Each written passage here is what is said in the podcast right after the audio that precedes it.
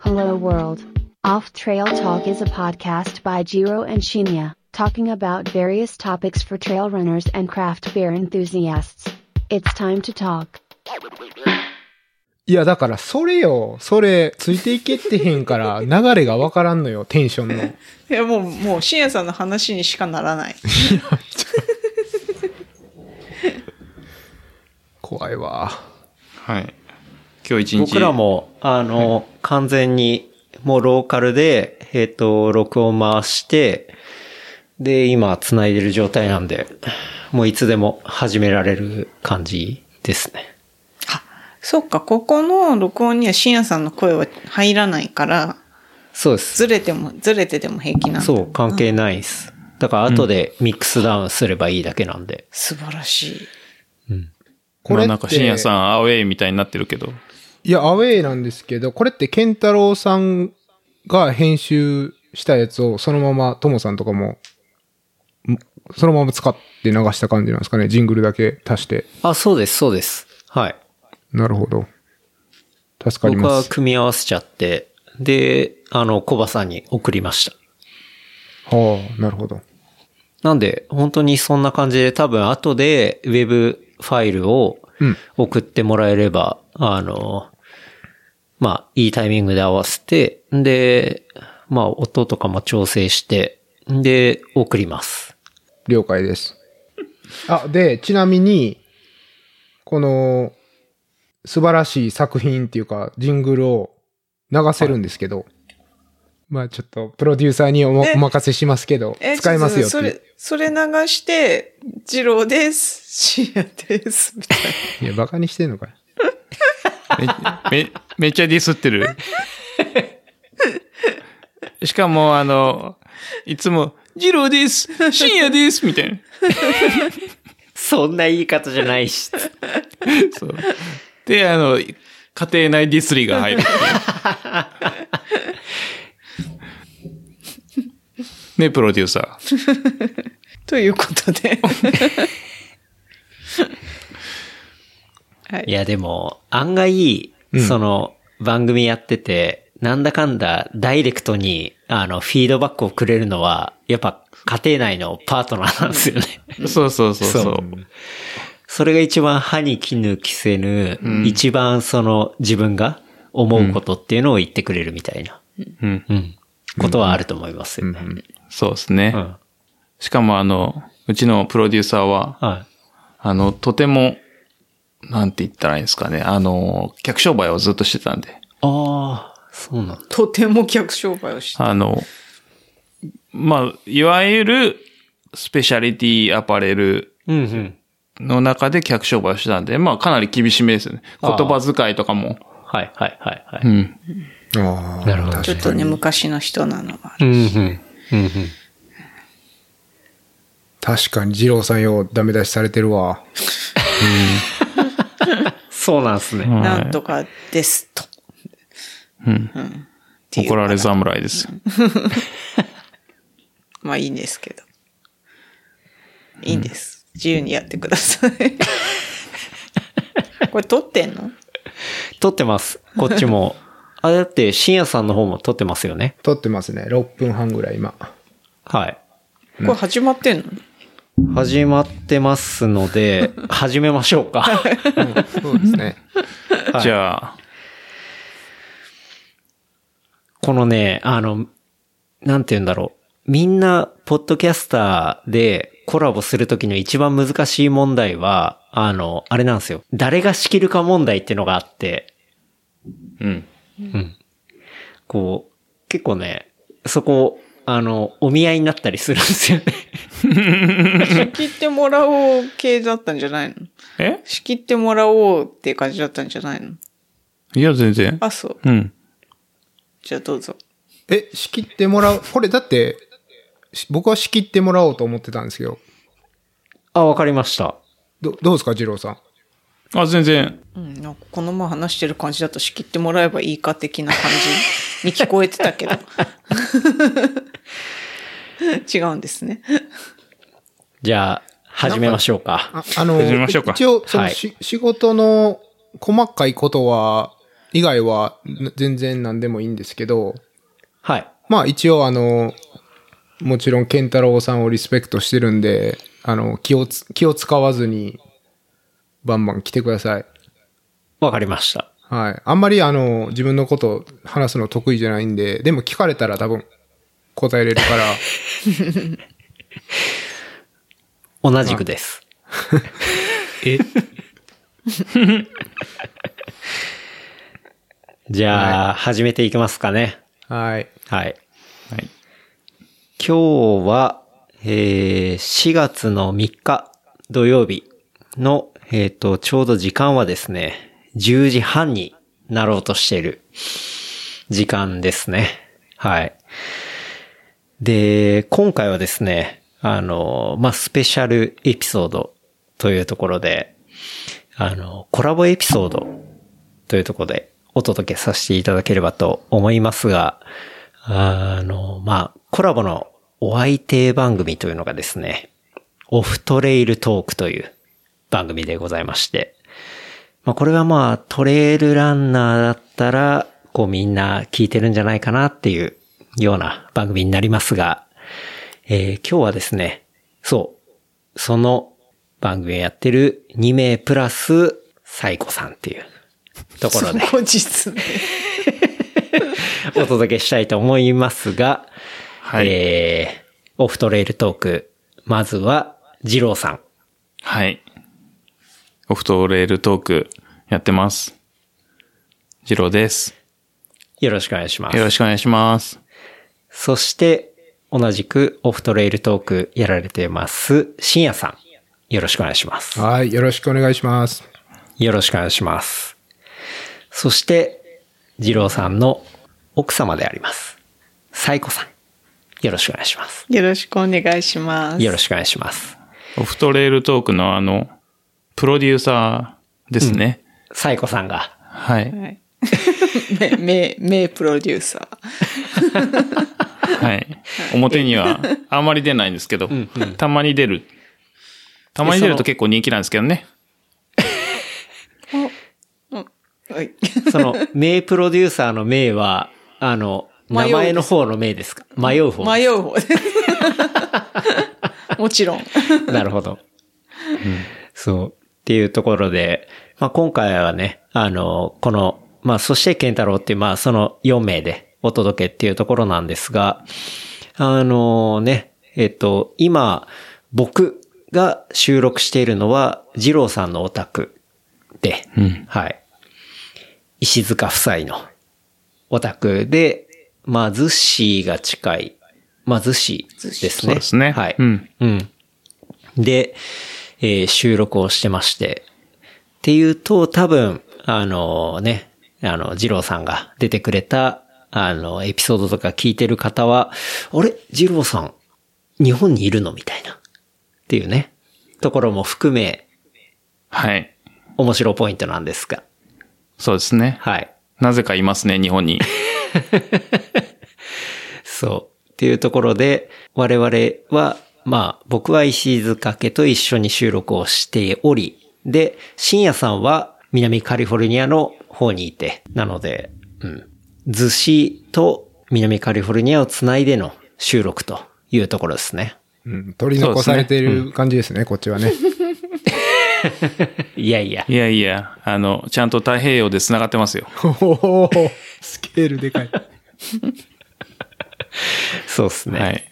というところで、今回、そう、このエピソードやる前には、そう、あの、二郎さんがね、こっちに戻ってくるっていう話があって、で、あ、じゃあ、一緒にやりましょうみたいなね。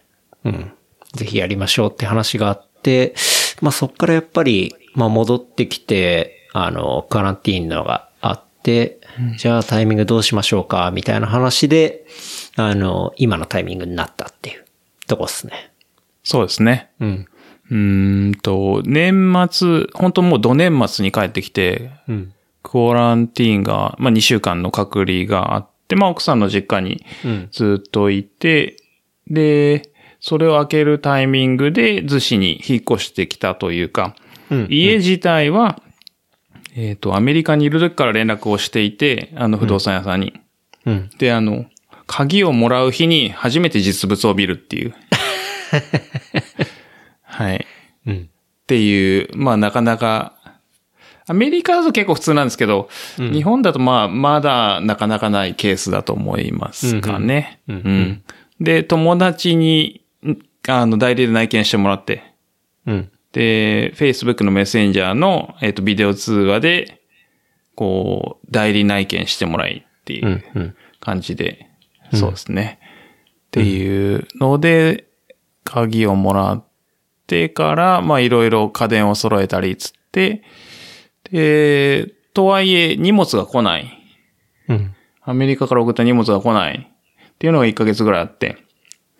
で、やっと、先月ですね。えっ、と、2月の終わり、3月の頭ぐらいにやっとアメリカから送った荷物が来て、やっとそれなりに生活をしてる感じですかね。うん。うん。うん。そんな感じですね。ようやく生活的には落ち着いて。落ち着き始めた。うんうん。っはい。ていうところですよね。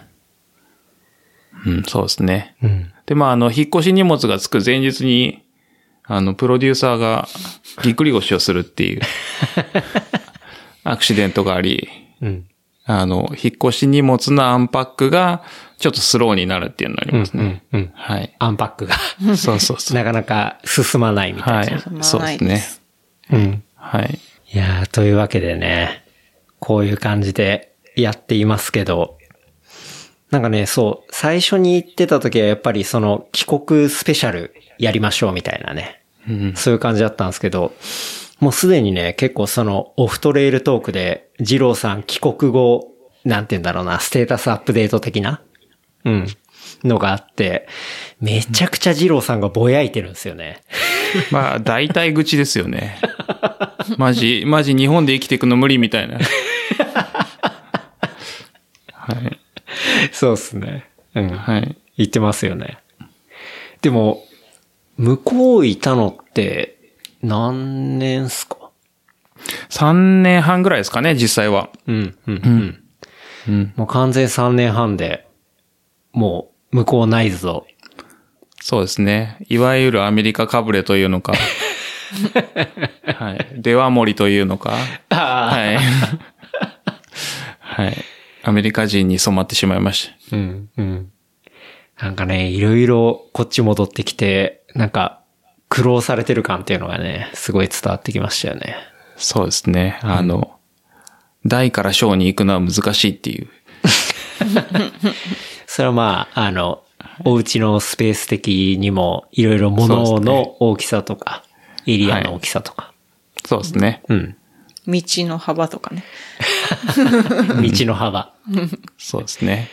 それこそアメリカ人の友達で日本に来たこともあるうんうん。友達がいて、はい。で、アメリカで話してて、あの、アメリカは、あの、モアスペース、モアマインド。うんうん。で、日本はレススペース、レスマインドだと。ああ、はいなるほど。うん。っていうので、なるほどなっつってめっちゃ納得してて。レスペース、レスマインドな、はい。なんかね、そこら辺とかね、モアになったら面白いなとは思いますけど。うん。あれなんですよね。今日は、そこの収録前には、そう、お昼ぐらいに僕は逗子に着いて、で、その後、そう、あの、今の収録にはいないんですけど、おまみさんと、まあ、一緒に逗子に来まして、で、二郎さんガイドのもと、逗子の、あの、二郎さん家の周りのトレイルを走りましたね。2時そうで間すねちょいぐらいか。ですね。うん。そうですね。16、7キロ。はい。はい。うん。走りましたね。うん。いやもう、あれなんですよ、深夜さん。こんなに環境いいとこないっす。やっぱり、はい。なんか、うすうす気づいてましたけどね。なんか、トレイルもめちゃ、あの、ケンタロウさんのストーリーに上がってるやつ見たけど、ちょっと日本離れした感じを受けましたね。どこど、なんか、あれ、オレゴンとか、そんなような、うんおーああ、なるほど。感じでがしたも、うんね、気候的に近いものがうん。あるかもね、オレゴンとかね。うんうんだから、植生が少し被るうん。のかな。そうそう。うん。なんか、京都の山って結構杉が多いような気がするんですけど、うんなんか杉っぽくもなくって、そうね、うんこのほん辺とは植生が好きじゃないね。ね、オレゴンみたいな感じで。うん。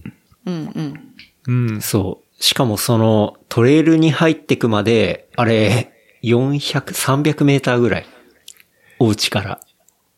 えっ、と、300は言い過ぎですけど、まあ500メートルですねう。んううん。ん。そう、本当にあっという間に入れて、で、そこから、なんていうんですかね、その、超きついなーみたいな登りもなく、本当に気持ちいい感じで走っていけて、それだけの距離、あの、いけて。で、ロードも1割ぐらいですよね。本当に。うんそうですね全体のパーセンテージから言ったら、うんそう、それぐらいで走れて、で、なんか、ちょっと、二郎さんっぽいなって思ったのが、その入ったトレイルの右が、その、アメリカ軍の、こう、あの、居住区域みたいになってて、うん。で、こっから先行ったら罰せられますみたいな感じなんですけど、その、すぐ隣にアメリカを感じるっていうか、うん。なんかそういうトレイルを走れて、うん。で、しかもこう、まあそういう植生の中、山を走って、最後のフィニッシュっていうのはこう、ね、海の方に行くっていう。うん。うんなんかすごい、山から海に行くとこんなに、こう、気分が上がるんだっていうね。はい。 もう、おまみさんも爆上がりで。うん爆上がりでしたね。はい。でも、そうだ深夜さん、これあれだよね。レイミラー連れてきたくなっちゃうよね。そうですね。いや、あ、本当出に。た。ねうん。そう。ねいや、だからレイミラーもそうだし、トレイルから海に向かって最後降りるうんうんっ。ていうのにすごい近くて、うん。うん。なんか、海に降りるというか、うーん、なんかそこでフィニッシュするっていうのはすごい気持ちいいうんで。すよね。そうですね。うん。だなんか途中山の上からその海を見ながら、うん。でまあ今日はちょっとガスてたんですけど富士山も見えるねポイントもあったりとかっていうところがあって、うん。すごい見晴らしがいいコースで。で、しかも海沿い降りたら、まあちょっと走ってたら、その、喜び色がね、うん。そうですね。ここといえばっていうね、ブリュワリそうですーねが、まあ、のタップがね、いっぱい飲めるところがあって、うん。そうですね。うん。まあやっぱ走った後あの、水分補給、そうですね。美味しい、美味しいビールで補給しないとうん。いけないですよね。確かに。っていう昼間があっての、で、そこから、あの、お家に戻ってきて、シャワーをあ浴びさせていただき、そこから、サイコさんが、あの、作ってくれたお鍋を食べ、で、もうその間もずっと飲んでます から、あの、正直ちょっとシエ我ラさんごめん々ベロベロです。はい。うん。そうですね。まあ、もう5、6時間うん。ぐらい飲んでますかね。もっと飲んでるかも。うん。そう、なんかアメリカかぶれだったくせにね、日本の春はね、食材がね、美味しいものがたくさんあるからね。うん。いや、それ、かぶれてるからこそ、日本の食材のありがたみが、そうね。改めてそうねわかるっていうやつなもんうじゃないこですか。こぞとばかりに買ったりして、うん。うん、堪能してますよ。うん。いや、本当に美味しくいただき、うん。まあ今、収録に至るというところではありますけど、そうそう、そのそうっすね6時間半飲んでる間僕は時差があるんで、寝てましたね。そう、深夜さん、そっちは今、何時ですか朝の6時半です。うん。早い。おはようございます。おはようございます。おはようございます。深夜さん、早起きなんすね。ああ、僕は完全にどっちかというと朝方で、もう逆に夜10時半とかなったらバッテリー切れちゃう感じですね。早い。うん。ずっとそうですね、そうなんで昔すねから、子供の時から。うーん。深夜さんはずっとね、あの、京都っていうことですもんね。そうですね。なんかあの、本当にちっちゃい頃は、あの、父の転勤とかで、はい。広島とか東京に住んだんですけど、まあ幼稚園ぐらいからはずっと京都で育ちましたね。もうなんか、その、深夜さんの喋り方が、その京都の柔らかい感じっていうか、うん。それを僕はずっと感じて番組も聞かせてもらったりしてますけどね。うーん。なんか前もおっしゃっていただいてましたよね。それ、京都の、はい京都弁がいいみたいな。でも、自分ではあんまり柔らかいとか思わないんですけど、大阪弁と比べたらそう感じるのかもしれないですね。健太郎さん昔大阪に住んでらっしゃったと思うんですけそうどで。すね。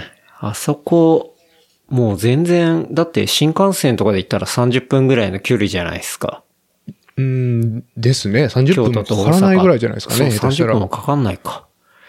だ、ですけど、やっぱりトーンが違うっていうか、うんありますよね。かなり違うと思いますね、それは。うん。うん、うん、うん。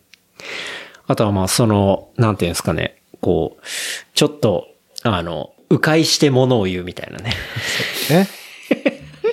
それは、楽、楽中のね。楽中の、そうそう、楽それ中ランゲージがあるじゃな いですか。楽中ラングエッジね。はい。ありますよね。特にあの、あの、ご年配の方は激しいんじゃないですかね、それ。うんうんうん。うん、僕も、あの、祖母と話してたりしたら、めちゃめちゃ回りくどくて、だ、だからなんなのって いう。そうあの、そわそわする。うん。ありますね。深夜さんもう完全にその、楽中の、もう、中の人みたいな感じなんですね。ま あ、そうまあ、楽中ですね、育ったところは。うんうん。楽中とかわかるんですかね、これ。あ の、楽皆さん中は、まあ、知ってる人、人はわかるんじゃないですか。うーん。まあ、中か外かですよね。そう。簡単に言ったら、楽中の人は、楽中以外を京都と思ってないって話ですよね。おーまさにあの、そういう YouTube を寝る前になんか見つけて見てたんですけど、本当にほうそういう思ってる人は、まあ、昔は多分いっぱいいて、はい。で、僕らの世代がそういうふうにね、普段から思ってるかどうかは別として、そう思ってる人がいるっていうのはわかるんで、はいまあなんか面白い観点ですけどね。すごい、オブラートに包んでいっている。やいやいや、でもなんか、うん、本当に、まあちょっと簡単に説明すると、はい。まあ京都府の中に京都市があって、うん。で、京都市の中の、えっと、まあ、く京都市に区が何個かあるんですけど、うんうん。その中でもまあ、その楽中って呼ばれる、えー上行区、中行区、下行区うん。あたりを、まあ、楽中って多分呼ぶんですけど、本当にそこに住んでた昔の人たちは、その楽中以外を、まあ、京都と呼ぶなと。京都ちゃうわい、みたいな。厳しいなん。かその、地域差別というか、うん。地域でのこう、なんて言うんですかね、あれ。まあ、その階級なんですかね。はいはいはいはい。威厳を持ってたんじゃないですか。その、あの、五章っていう場所があって、そこから近いっていうのはやっぱ天皇から近いっていう、ね、うん。あ意識があったと思うんで、誇りを持ってたんじゃないかなと思いますけど。うん。まあヒエラルキーですよね。うん。そうですね。うん。で、面白いのが本当にあの、もう京都市じゃなくって、京都府はい。の京都市以外の場所はもう本当にひどい扱いを受けてますね。ひどいや。京都ちゃうわ、みたいな、もうもろにありますね。まあ僕はそんなん別にいちいち思わないです けど、まあネタではみんな言うんじゃないですか。どこやねん、それ、みたいな。 京都ちゃうやろ、みたいな。そういうのはよくあります。うん。なんかあるでしょそれは東京でも23区以外は東京ちゃう、違うよねみたいな。いやー、そう。まあ、人によってはあるかもしれん。23区の中でもありますからね。確うかんに。うん。そう山手線ない。そうう、んないがどうだあとーなるほか、どねはい。もう本当に港区、中央区、千代田区がもう東京一番の中心なんで東京ですみたいな、うんうん。そういう層もいますし、うん。横浜なんかそれがも楽、中なんですよね。そうそう、横浜もあってう、ん。横浜ってこう広い、うんなんかよいわゆるその横浜駅とか港未来とかっていうの横浜うん。うっん。ていう人もいれば、うんあの、自治区で言うと、まあ、その、すごく内陸港区とか、あ違う、緑区とか、うんうん。青なんだっけ青葉区とか、すごいなんか細長いんですよね。うん。で、その、やっぱり横浜って言ったら、まあ、港っていう、こう、海に近いところが横浜だけど、じゃあ、緑区とか、いや、横浜じゃないじゃん、みたいな、そういう、ノリはまあ、なくもない。多分、港未来の人とかはね。うん。うん、緑区ってまだあるんだっけうん、あるあるね。ある。まだある鈴木区とかね。そうね。ね。あうのん。今ね、すごいおしゃれなとこだけどね。そうそうそ昔は、昔はなんか、え、それ横浜じゃないし、みたいな。そうそうそこ、その地域はね。はいううんんそうそう。あの、感じで川崎の奥の方と横浜の奥の方ごっちゃになるっていうのはあるうね。ん。うん。あったね。うんん。あったあった。うん。いや、ていいうかろいろね、そういうエリアのやつありますけど、深夜さんがす今住んでいるのは、まあ南カリフォルニアの、具体的にはどこら辺になるんですかねそうですね。ロサンゼルスから、まあ、北に、えー、60キロぐらいですかね。うんうん、まあ、北ですね、ほぼ。うん。おうなんかあの、最近深夜さんのツイートで見ましたけど、深夜さん結構やっぱ家の周りでもトレイルで走ってるじゃないですか。そうですね。うん。で、お世話になってたトレイルが切り開かれたみたいな。うん。そうなんですよね。まあ、その住んでるのが、えっと、まあ、LA っていうイメージからはちょっとかけ離れた、まあ、こう、本当に郊外の、えーまあ、砂漠みたいな場所にどんどん住宅街を作ってできた街みたいなところに住んでるんですけども、うんうん。まあ、その中でも僕は結構端っこの方に住んでて、はい。でもうその住宅街のもう裏はまだ開発されてない山なんですね。うん。で、えーまあ私有地でその開発の会社がまあ保有してる私有地を、えっとまあ、走らせてもらってたんですけども、うん。まあそのもちろん開発会社の土地なんでいつかはそういう開発が始まるっていうのはああ。まあ分かってたし、なるほど。うんうん。で、まあ、いつか始まるんだろうなって、たまになんかその、なんていうんですか、調査の車が入ってきてたりはずっとしてたんで、はい。まあまあまあ、そういつか始まるんだろうなと思ってたんですけど、本当についに始まって2ヶ月ぐらい前に。うん。で、あのーちょっと2週間、3週間入らなかったら、もうその、土地整備がまず始まって、で、山をもう、その、ブルドーザーでガンガン削って、うん。で、なんて言うんですかね。まあ、もともと気候的に木が生えてるような山じゃないんですけれども、うん。えー、なんて言うんですかね、ブッシュっていうか、茂み茂みは、はいはいはいまあ生えているところだったんですけども、その茂みが全部なくなって、うん。あの、採石場みたいな、あの、とりあえず土だらけの、あーはいはいはいうん山になっちゃって、うん。そうなんですよね。でちょっとでそ、のまあ、うんいろいろ、まあそういう期限付きみたいな思いつつも、ちょっと悲しい感じ。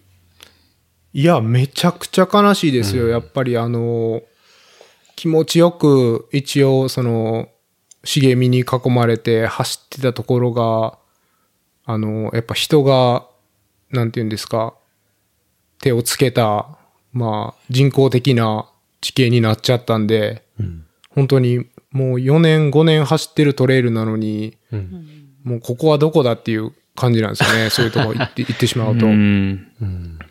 うん、早いなって、本当に3週間でそうなっちゃいましたからね。うん。その重機の力っていうか、人の力は、うん。本当にすごいですよね。なんかその、うん深夜さんが言ってたので結構印象的だったのが、山は逃げるっていう。ね、それ最近よくなんか話がちょこちょこ出てて、まあレースとかコロナで中止になっちゃったり、で、そのね、やっぱりもうコロナ2年目で2回目のキャンセルをしてるレースも2年目っていうか2年連続キャンセルしてるレースとかもあって、そうなってくるとやっぱり存続が危う、危ぶまれてきて、で、レースもやめちゃうとか、そしたらもうその山にね、行けなくなったり、私私有地でレースしてるようなところは、やっぱりそのレースが使用許可を得てるから、個人では入れなくなったりして、で、そしたらもう実質的にね、山は逃げちゃうというか、入れなくなるっていう、まあそういうことがある時代になっちゃいましたよね。なるほど。そうそう。それでだから、あの、オフトレイルトークの多分えあの収録でも言ってたんですけど、んもう山は逃げるし、んうんやっぱり走りたいレースは、ね、やっぱり走っておかないとうん。うん。うん。なくなっちゃうよと。確かに。まあな、なくなっちゃう可能性もあるよと。うん。そういうことっすね。見たい、見たいバンドがあるんなら、見とかないとメンバー変わったり、か解散したりするし。うん。そうそう。そういうことっすよね。ね。うん、やりたいことはもうちゃっちゃとやってしまって、っうん。うん。ていう生き方をね、していかないとなとか考えさせられますよね。そうっすやりたいね。ことやった方がいいよね。う。うん。うんん。うん。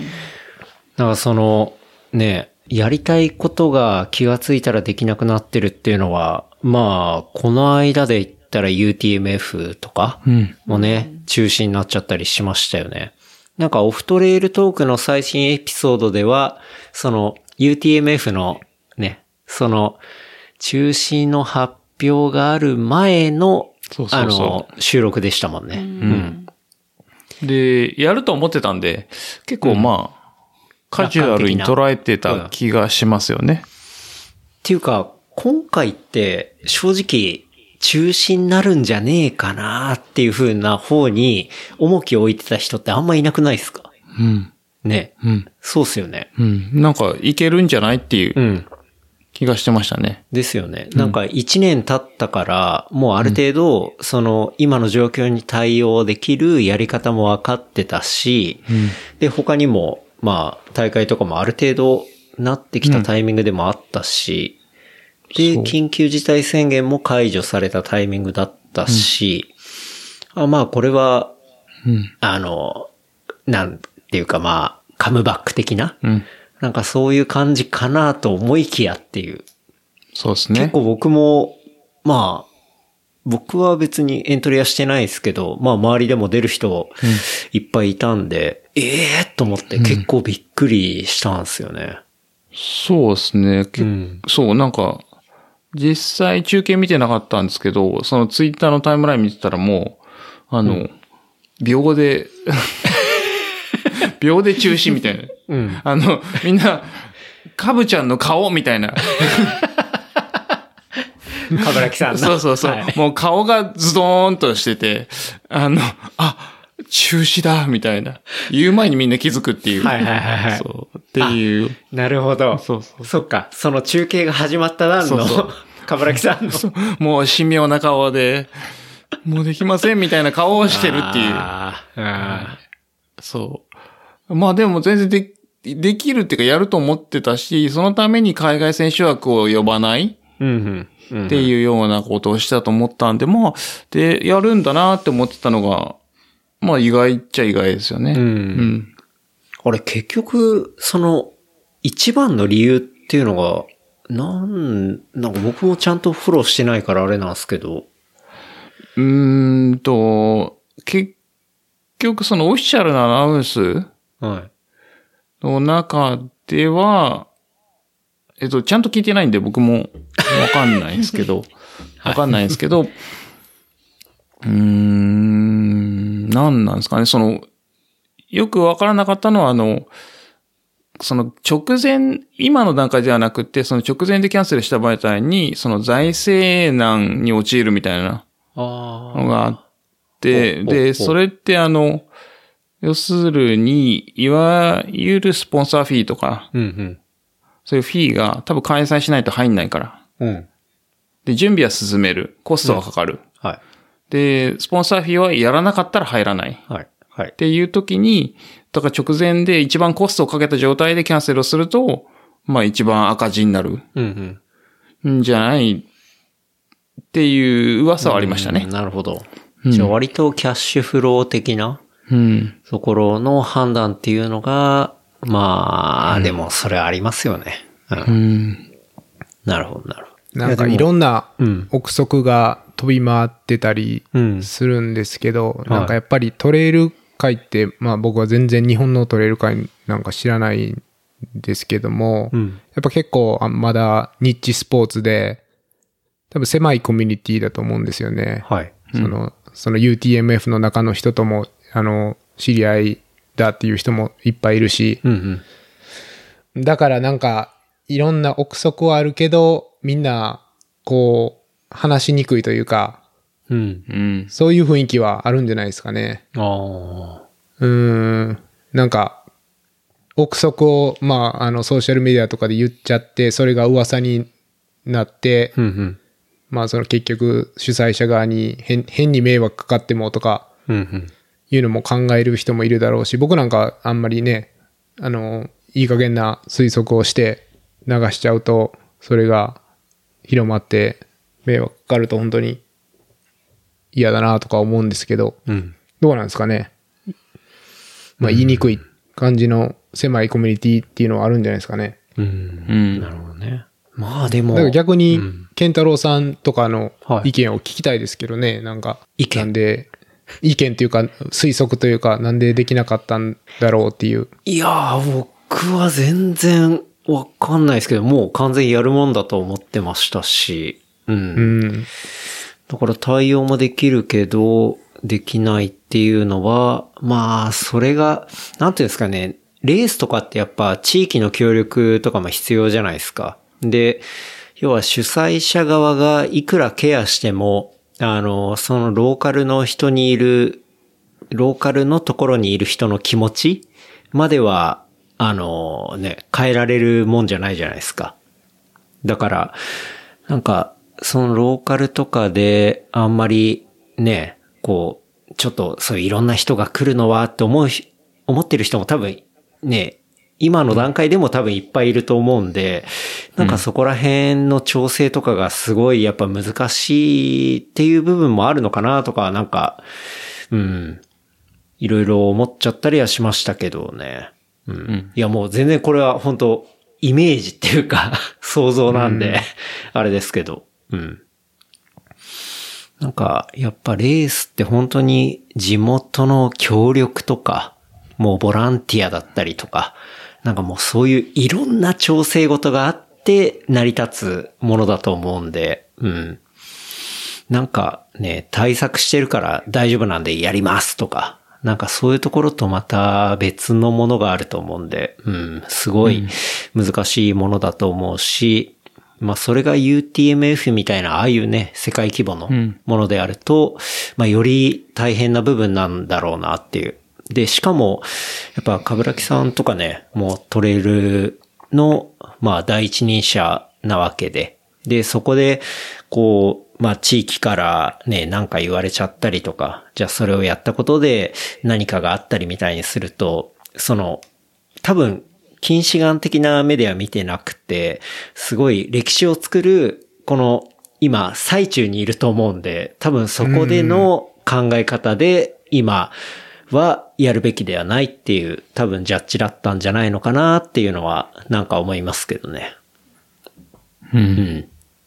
だって、まあ、それこそね、まあ今日も走ってる中で、あの、二郎さんとも話してましたけど、まあ二郎さんはもともとね、あの、鎌倉うん。の方の方なわけで、で、そこで、まあちょっとね、あんまり、なんていうんですかね、まあ、まあちょっと5位にやったレースがあったことで、ちょっと、まあ普通の人が走りづらくなったりとか、うん。なんかそういうところもあると思うんで、本当にその、初手が大事っていうか、うん、状況に対しての、うん、タイミングもそうだし、うん。ってっていうところをいろいろ考えてのことだなっていうのは思いますけどね。うん。うん。オリンピックみたいな。もうなんか、うんいまいち着地が見えないっうん。んうん。ていう部分が多分今あって、まあこのコロナの状況の中で。で、まあどう、どう進むか、どう諦めるかみたいな。うん。うん。うんっ。ていうところだと思うんですけどね。うん。うん。まあ、難しいですよね。本当に。特に私有地が入ってくるレースは、本当に、そうね、そ難しいんじゃないかなって思いますけどね。うん。なんかそんな中僕がすげえなって思ったのがあの、OSJ 突撃 UTMF ツーリングっていう のを見ましたけど。いやー、タキすご い。はい。すごいですあね。れは OSJ のタキさんが。タキさん。はいや、わかんないです。本人とまだ、あの、話してないんで。あその件はあの、そうそうそうそう。うんなんで、あの、しかも、結構秒で炎上して、い。 はい。いや、ごめんなさい、すいませんでした、みたいな。うん。はい。あ、失礼しました、みたいな感じになって諦めたんで、ちょっとタッキー飲み行こうかなって今思ってるっていう。んうん。うん。ちょっとそれど、説明した方がいいんじゃないですか。ああ、なるほど、なるほど。うん。何の話かっていうのは。その UTMF っていう、まあ、いわゆる世界大会の、まあ、100マイルうん。がキャンセルになりましたと。で、その、キャンセル直後に、リリース直後に、あの、OSJ っていう、えっ、と、トレイルランニングとか、アウトドアアクティビティを、えっ、と、運営している団体、まあ、レースとかを運営している団体が、同じコースで、うん。えっ、と、ちょっとサポートを入れて、あの、イベント的にレースをやりますうんっ。ていうのを、すぐ発表して。 Facebook で。そう。はい。で、あの、さすが OSJ っていう人もいれば、いやいやいやいや、みたいな。確かに。そう。あの投稿のコメント、なかなか燃えてましたもんね。そうそうそうそうこれは違うと思います。うん。で、まあ、UTMF 側からしてみれば、その UTMF って名前を使うなと。はいはい。で、プラス私有地は UTMF を使うから、あの、私有地を使う許可をもらってるから、うん。それは違うっていう話があって、まあそういうのも含めて炎上して、あ、ごめんなさい、諦めます っていう。すいませんでしたっていう。その投稿文とかも結構すごくて、なんかあの、かぶらきさんを励ますみそうたいそなう。そうそうそう。書いてありました。そう。そう。だから一番最初は、あの、キャンセルのリリースの前に、あの、寝ごってんのかなって思ったんですよ。ああ、本家の方と。そうそう、多分、かぶらさんに連絡して、はい。どうなんって言って。うん。そうそうそう。寝ごった上でのリリースかと思ったら、そうでもなかったっていう。いや、勢いがすごい。 はい。うん。そう。で、あの、まあ、手のひらを返してキャンセルして。うんうん。っていう感じですかね。まあ、それは致し方ないといえば致し方ないですけど。うん。うん。まあでも、コメント見てたら、やる気満々の人とかね。うん。いっぱいいましたし。そうですね。やっぱりそこめがけてる人が、うん。だって2000何百人いたわけじゃないですか。はい。うん。で、キャンセルになんて、ああ、諦めた、また来年って思う人もいれば、そこに向けて、えっ、と、貯めてたエネルギーみたいなのどうするんだみたいなところをやっぱ思ってる人はすごいいっぱいいるんで。うん。うん。まあそういう受け皿になってあげたいっていう多分思いもあったと思うんですよね。確かに、それはそうっすよね。んいや、だって、100マイル走る。で、そこに向けて、もうね、何ヶ月前から、もう決まそうっそて、やって、そこにピークを持ってきてるわけですもんね。で、それがポって消えちゃったら、おわ、俺どうすりゃいいんだ、みたいそうそうそうそうな、なりますよね。うん。そう。なんで、まあ、その受け皿だったと思うんですよね。うん。うん。確かそに、う確かに。いうことを、だから、すごい考えてのことだったと思うんですよね。んうんまあ、調整不足だったっていうのはまあ言わないです けど。そう。うん。そいや、でもあれ知った時僕結構テンション上がったんですよね。なんでかっていうと、その、そういうでかいのがあって、で、ああいう勢いで上げていて、で、正直な感想としては僕は、まあ、全然中の人とか知らないんで言いますけど、マジクレイジーだなって思ったん ですよ。本当に。そうですね。はい。うんああいう会見をした後にすぐあれが上がってきて、うわ、やべえ人が、やっぱトレイルランナー、トレイルランニングのところにいるんだっていうのが僕はテンション上がりましたね。うんそれはいい意味でも。んそうですね。うん。うん。こう。いや、もう、タッキーって、すごくいい人で、うんうん。で、めっちゃ情熱的で、うん。だから、あの、地域を助けようとか、うんうんいろんな人を助けようみたいな思いがすごい強くて、うん。もうみんなで楽しもうよっていうはい、はい。人なんで、まあ、できないのはできない、しょうがないの。んまあ、じゃあ、じゃあやろうよ、みたいな。うんっていうだけだと思うんですよね。うん。うん。そうっすよね。そうそうそうう。ん。その勢いや、で。も、トレイルレースを開催とか運営するような人って、やっぱりあれぐらい行動力とかがないとう、んできないんじゃないかなって僕は思ってて、うん。う。うんん。やっぱりその細かい調整全部してから、うん。あのー何か行動するような人では、とてもじゃないけど、 ねえ、レースまでたどり着けないんじゃないかなとかも思うし、うんうん。まあ、あれはあれで、やっぱり、うん、まあ、レースディレクターの大切な一面なのかなっていうのは僕は感じましたね。うう。んん。そうですね。そう、だからタッキーのすごいところって、あの、全国各地でレースをしてるところで、うんあの、やっぱり地元でレースをするっていうのは結構ナチュラルな考え方で、うん。あの、地元の人が上をするっていうのが、まあ、なんかアメリカで見てる結構普通で、うんあの、地元じゃない人が遠くに行ってそこでレースをするっていうのは、まあ、ちょっと違和感があるといううか、ん。結構あって、だから OSJ というかタッキーがこう、いろんな地域に行って自治体の人と仲良くなってレースをするっていうのはすごい、なんかすごいバイタリティというか、中に入るのがうまいんだろうなっていうのは思ってますね。うん。なるほどね。まあ、それはやっぱ、こう、好かれるうん、あの、強さっていうか、まあ、そこら辺が長けてるっていうか。うん。うん。なんかその、レースを作っていくで言ったら、ちょっと二郎さんがレースを作るんじゃないか話みたいなのも、オフトレールトークではありましたけど。ありましたね。うん。いや、やりたいですね。うん。単純に。単そ純にれやりたはいで日すね。本に今帰ってきてるからっていうのもあるんですかね。えっと、そうですね。う。うんん。うん。そうだと思います。あの、僕は100マイルを結構いっぱい走っていて、はい。うん。うん、まあ、数は全然覚えてないですけど、うん。多分、結構走っていて、で、アメリカの100マイルってこう、すごいタフなのから、うん。イージーなのから。まあ、100マイルでイージーっていうのはまあ別なんですけど、確かに。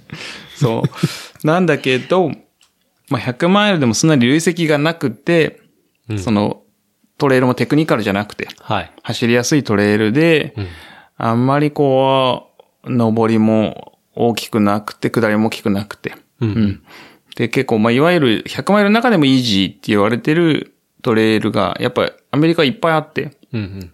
それこそ100マイルなのに、あの、累積500メートルしかないとか、ええとか、あほぼの、フラット100マイル、 そうそうそう。それこそ100マイルなのに、あの、ドフラットっていう、うんうん。 100マイルもあるし。で、かたや100マイルで累積1万メートル超えるみたいな。はい。はい。で、こう、幅がちゃんとあって。 100マイルの中でもグラデーションがあるっていうことですう。ん。そうですね。で、で、日本を見たときに、こう、100マイルのレースとか、まあ、100マイル以外もそうなんですけど、なんか、タフなのが多いんですよ。うん。うん。で、それはそれでいいと。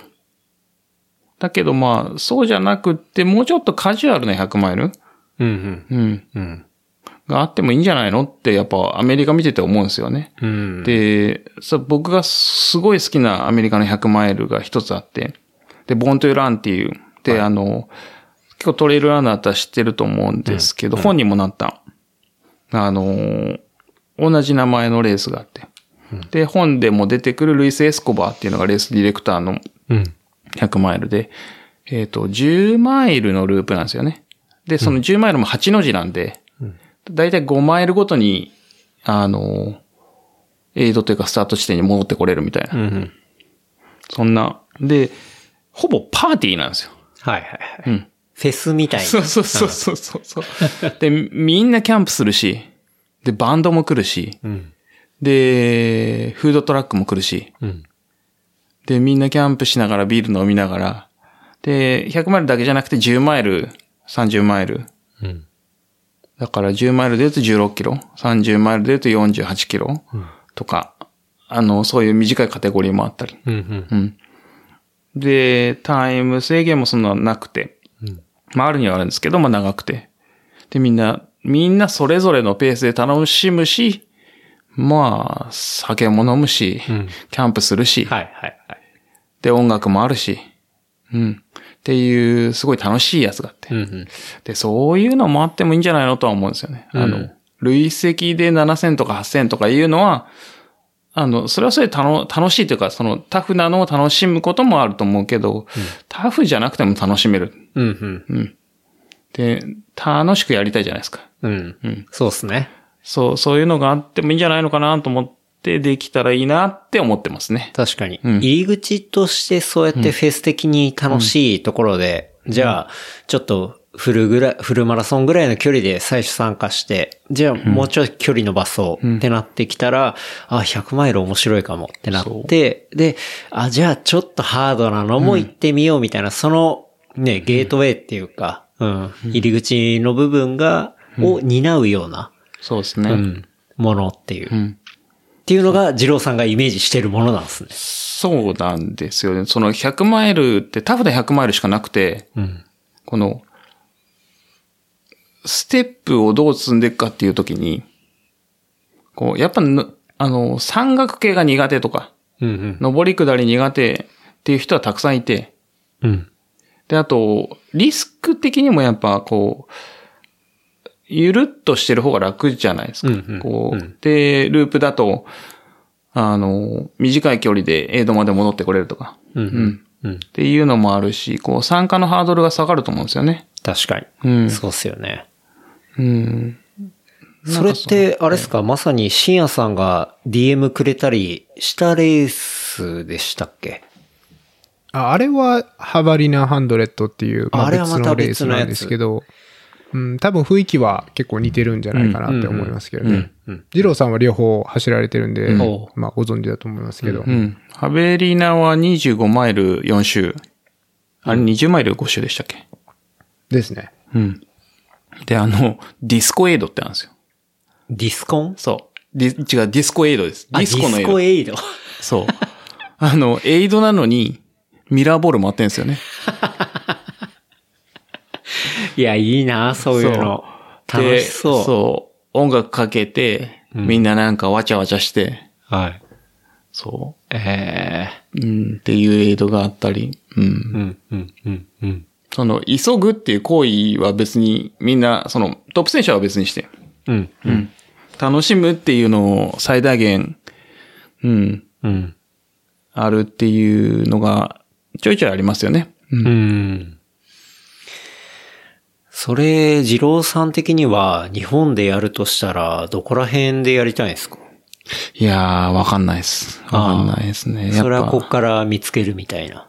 そうできたらいいなって思ってますね。まあ、だから、ビーチとかがいいのかもしんないなと思いながら、わかん、その、起点というか、はいはい。うん。確かに。うん。そう。で、やっぱりこう、僕がいる、その、鎌倉とか逗子とかっていうのは、こう、トレイルと家が近いんですよね。確かにあの、住宅が。うん。なので、あんまりその、近隣の方に迷惑をかけないっていうスタンスでやるし、その、できればローカルでやりたいっていうことを考えると、うん、ん、まあ、ビーチを使ったり、うん、っいやー、それ絶対楽しいな、ていうのは考えてますけどね、こう。だからそれビーチ沿いに、その、ループの起点があって、はいエイドというかでうんうんで、音楽も流れていて、で、ちょっと暖かい季節とかう、ん。そうですね。でやって、で、今日走ったような、あの、なんなら里山のあたりとかを、こうぐるーっとして、海戻ってきて、っていう感じっすね。うんう。ん。そうですね。それを、ね、どんぐらいっすか ?15 週、20週ぐらいそうとそうかそ。うんとかうん。うん。そう。うん。あんまり迷わなくていいようなうん。のとかできたらいいなと思いますけどうね。ん。うん。いやー、それ、実現してほしいな、うんそれ参加したいっすわ。うん。うん。やります か。はい。やりますか。そう。なんかね、すでに友達が似たようなのを若干やってて、へーあの、宣言山っていう葉山にあるあ。あ、わかります。僕はいも一回走ったことある、あります。うんはい。で、友達が、もともとグループランみたいなのをずっとやってて、うんううん。ん。で、その中でロング的なイベントをやるようになってて、うん。で、それこそ UTMF キャンセルになっちゃって、その、宣言山のグループランうん。をやってるメンバーの中でやっぱ UTMF を目指してる人がいたんで、その救済措置ってわけじゃないけど、あの、溢れ出るエナジーを 吸収するうん。ようなイベントをしようっていうので、急遽、その UTMF の週末に宣言山の周辺で100マイルをやるっていうのは聞きましたね。なるほどうね。ん。なんで、まあ、あの、手伝いというか応援というか、顔出せたらいいなとは思ってますけど、ううんん。まあ、そういうようなローカルチックなイベントうん。ができたらいいなとは思いますね。う。うんん。いやー、いいっすね。うん。うん。なんかその、まあ、僕はともさんにも言われましたけど、そのね、自分でイベントを作っていくっていうか、まあやっぱ、自分が面白いって思ってることのやっぱ遊び場を作るっていうか、うん、そういうことはね、すごい大事なことだし、やっぱその遊びの歴史っていうのをやっぱすごい長く知ってる人ができることだと思いますしね、うん、っていうのは思いますけどね。うん。うんそうですね。いや、楽しみ。それはでも、二郎さんがいるうちにやんないと。そうそうそうそう。二郎さんは、あの、ね、どれぐらい日本にいるのかっていうところもありますからね。そうですね。あの、将来のことはわからないんですけど、一応予定では2、3年うんうん。日本にいる予定で、はいそ。の後はまたアメリカに戻る予定ではいます。うん。うん。はい。とはいえ、あの、アメリカってこう、大統領とかはい。で全てが変わったり、 そうですのね。、そう、ビザって、まあ要するに外国人が働くための仕組みがあるので、うん。そのビザが出ないと働けないとか住めないとか、まあいろいろあるんで、うんうん。で、まあそういうのも含めて、問題なければ、多分2、3年後には戻る予定うん。うん。ですね。はい。だから、もう2、3年以内にそうチャンスがないんですよ。よ。もう、キンキンですよ。そうなんですよ。ん考えないと。うん。うん。それはもう、あれっすよ。深夜さんも遠くからサポートしたりして、ね。ですね。うんまあはいできることは全然やらせていただきたいですけど、んう。ん。まあどうですかね。できるの、あの、遠くからできることがあるのかっていうのはちょっとわかんないですけど。あれじゃないですか。もう、ものすごいでっかいスポンサーを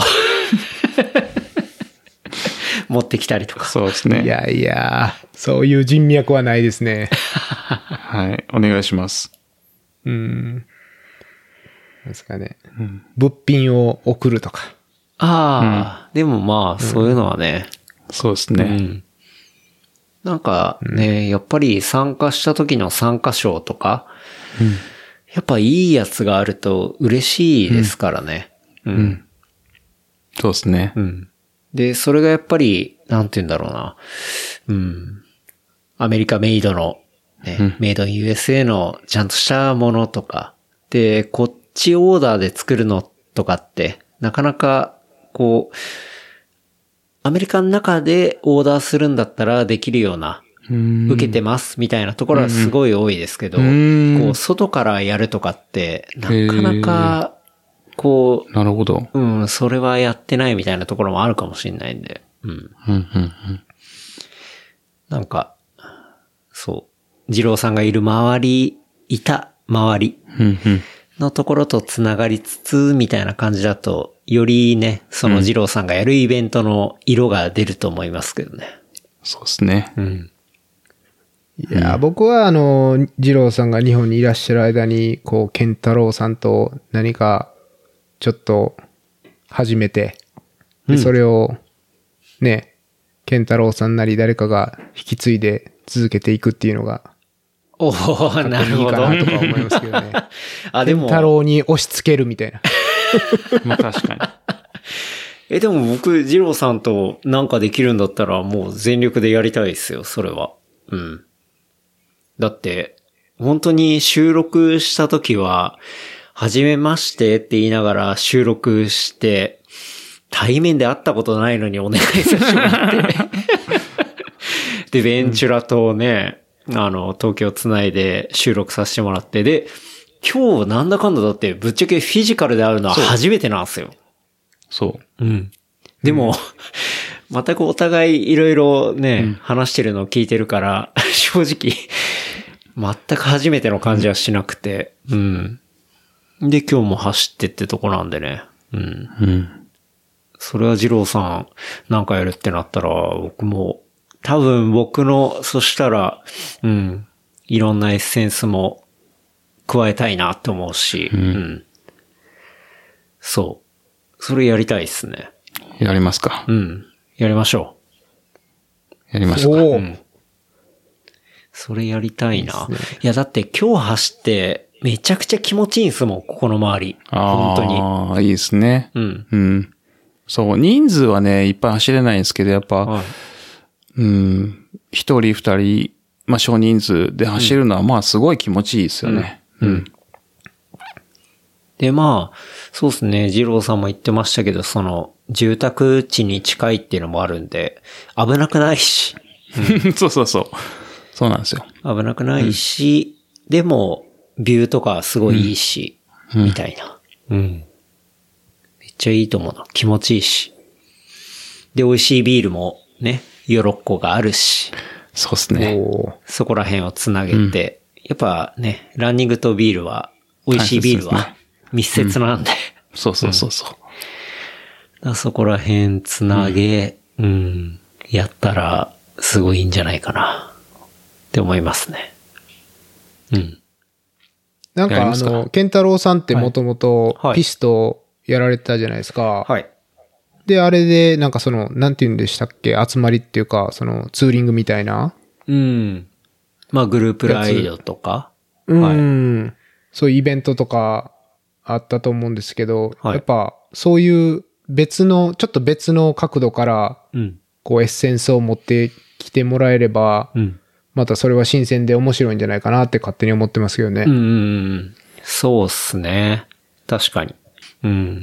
なんかそういうね、ストリートの自転車の乗りとか、なんかそういうのはまあ、あの、まあ、ちょっと見てたっていうのはあるんで、なんかそこら辺のね、エッセンスを入れられたら面白いなって思うし。で、まあ今は僕はね、こういうことをやらせてもらってるんで、なんかそことか、もうすごいつながりも増えてるから、なんかいろんな人を巻き込んでできたりしたら、うん、面白いものが出来上がるんじゃないのかなってのは思いますよね。うん。で、やっぱそこにすごい大事なのは、まあ、二郎さんの経験。で、やっぱり本場のところを走って、いっぱい走って、いっぱいバックルを集めているっていうところがあるんで。そうですだから二郎さんがやるレースは間違いなく、バックルですよ。バックルなかったらやらないですよ ね。それやらないですよ。うん。うん。だから、バックルは作らなきゃいけないですよね、そうそう。そう。うん。うん。そうですね。なんか見たことないバックル作りたいですよね。見たことない。うん。これバックルなのっていうレベルのバッ クル。なかなかチャレンジングな課題ですね。うん。うん。すっごいな、みたいな。うん。うん。ちょっと深夜さんにもアドバイスもらわないと、それ。いやいや、僕バックル1個しかないのに、アドバイスできない。いやいや、アメリカ的にどうとかね、あるじゃないですか。うん。うん。ですね。うん。まあ、ちなみにあの、でかいやつは嫌われますよね。おううん。なるほど。うん。それは補完的なそうですね。うん。うん。うん。いや、なんか、スタンハンセンっぽくなるんですよね、 でかいと。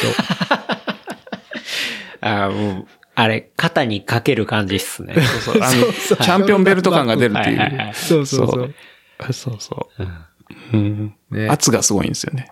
うんバックル、バックル作りますか。いや、もうそこは心配しなくていいんじゃないですかね。もう、二郎さんがやるレースなら、バックルはもう100%ありますから。うん。いや、なんかそういうのを考え出すと楽しいっすよね。そうですね。うんうん。うん。いいっすね。ぜひぜひ。だそしたらそれをやるときには、深夜さんもこっちに来るんですよ。ああ、そうですね。それは本当に行きたいですよね。うん。っていうか、その前に、まずその、ボーントゥーランなりを、あのー走ってもらわないと、健太郎さんにも。おー。うん。アメリカレースですよ。いやー、もう、イージーに行けるんであれば行きたいっすけど、マジでサラリーマンというか、今、会社に所属していて、向こうに、その、完全プライベートで行ってっていうのは、結構むずいっすね。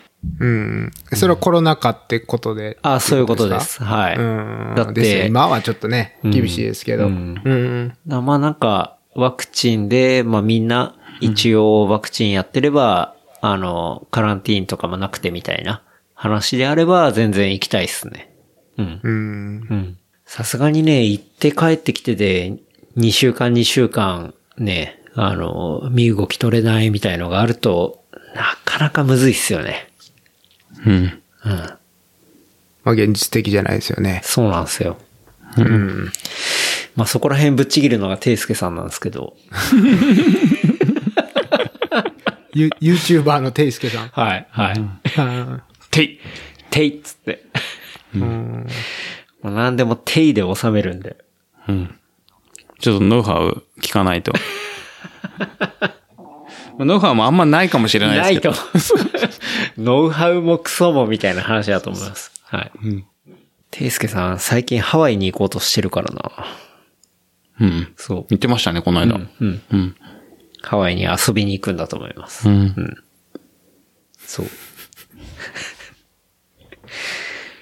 でいすやけー、ど自。由だなーいいな でもね、カリフォルニアも4月15日から、もう、あの、16歳以上全員ワクチン、えー解放されるんで、うんうん。もう早いんじゃないかなという気はするんですよね。始まっちゃうと。ーめっちゃ早いですよねう。ん。うん。はい。だから、カリフォルニアのレースなんかは、もうどんどん行われていくような気がするし、うんううん。ん。まあ、それに海外の方が、まあ、日本からとかはい。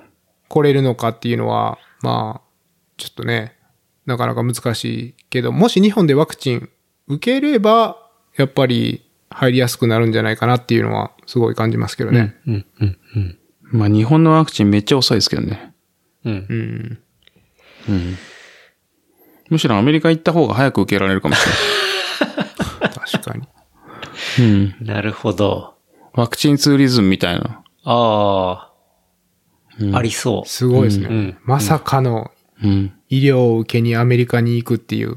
ね。うん。そうですね普。通アメリカ、カナダとかメキシコに行って、 そうそうそう そう。薬買 ったり、医療を受けたりするのに、まさかのアメリカに来てワクチンを受けるっていうね。う。うん。まあでも、マスク、ね、送るのにすごい時間かかったから、ワクチンはもっと時間かかりますよ。マスクね。あはい。アベノマスク。あの、アベノマスク額に飾ってあるやつ。あ うちでは、額に飾りましたけどね。うんあれ、鉄太郎さん来てた時、ものすごい反応してましたね。うん。これめちゃくちゃコンテンポラリーアートじゃないですか。ふ風刺の効いたやつね。はい。そうそうそう。僕はもうありものの額に、あれをそのまんま入れただけなんですけど、うん。すごい反応されましたね。あんまあれも使う気になんなかったし、実際機能的ではないから、うん。じゃあどうやって自分の中で消化しようかなって思ったら、学装するっていう、 そういうアンサーになりましたね。僕の中では。あえて晒すっていう。そだし、僕結構、なんだろうな、いろんなものを学装するとか、結構好きで、うん。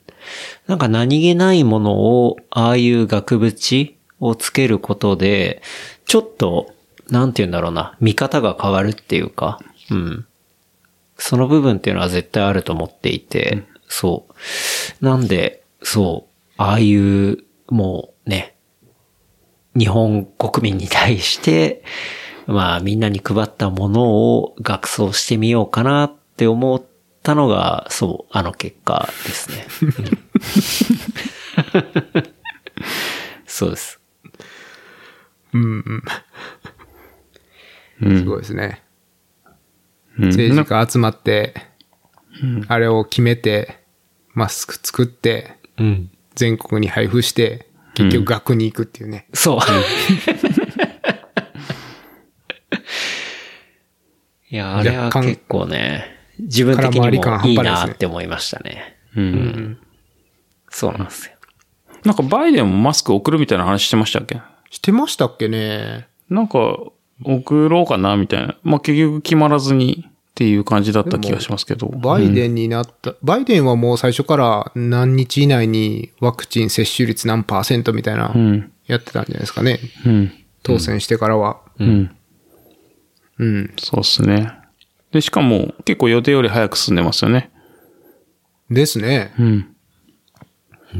いや、すごいですよ。本当にその4月15日から始まるから、ちょっとどういうとこで受けて、受けれるのかなとか、実際ちょっと調べ出したら、もう本当に至るところで受けれますね。薬局とか、そうそうそう。えードラッグストアでもあ。薬局で薬みたいな。そう。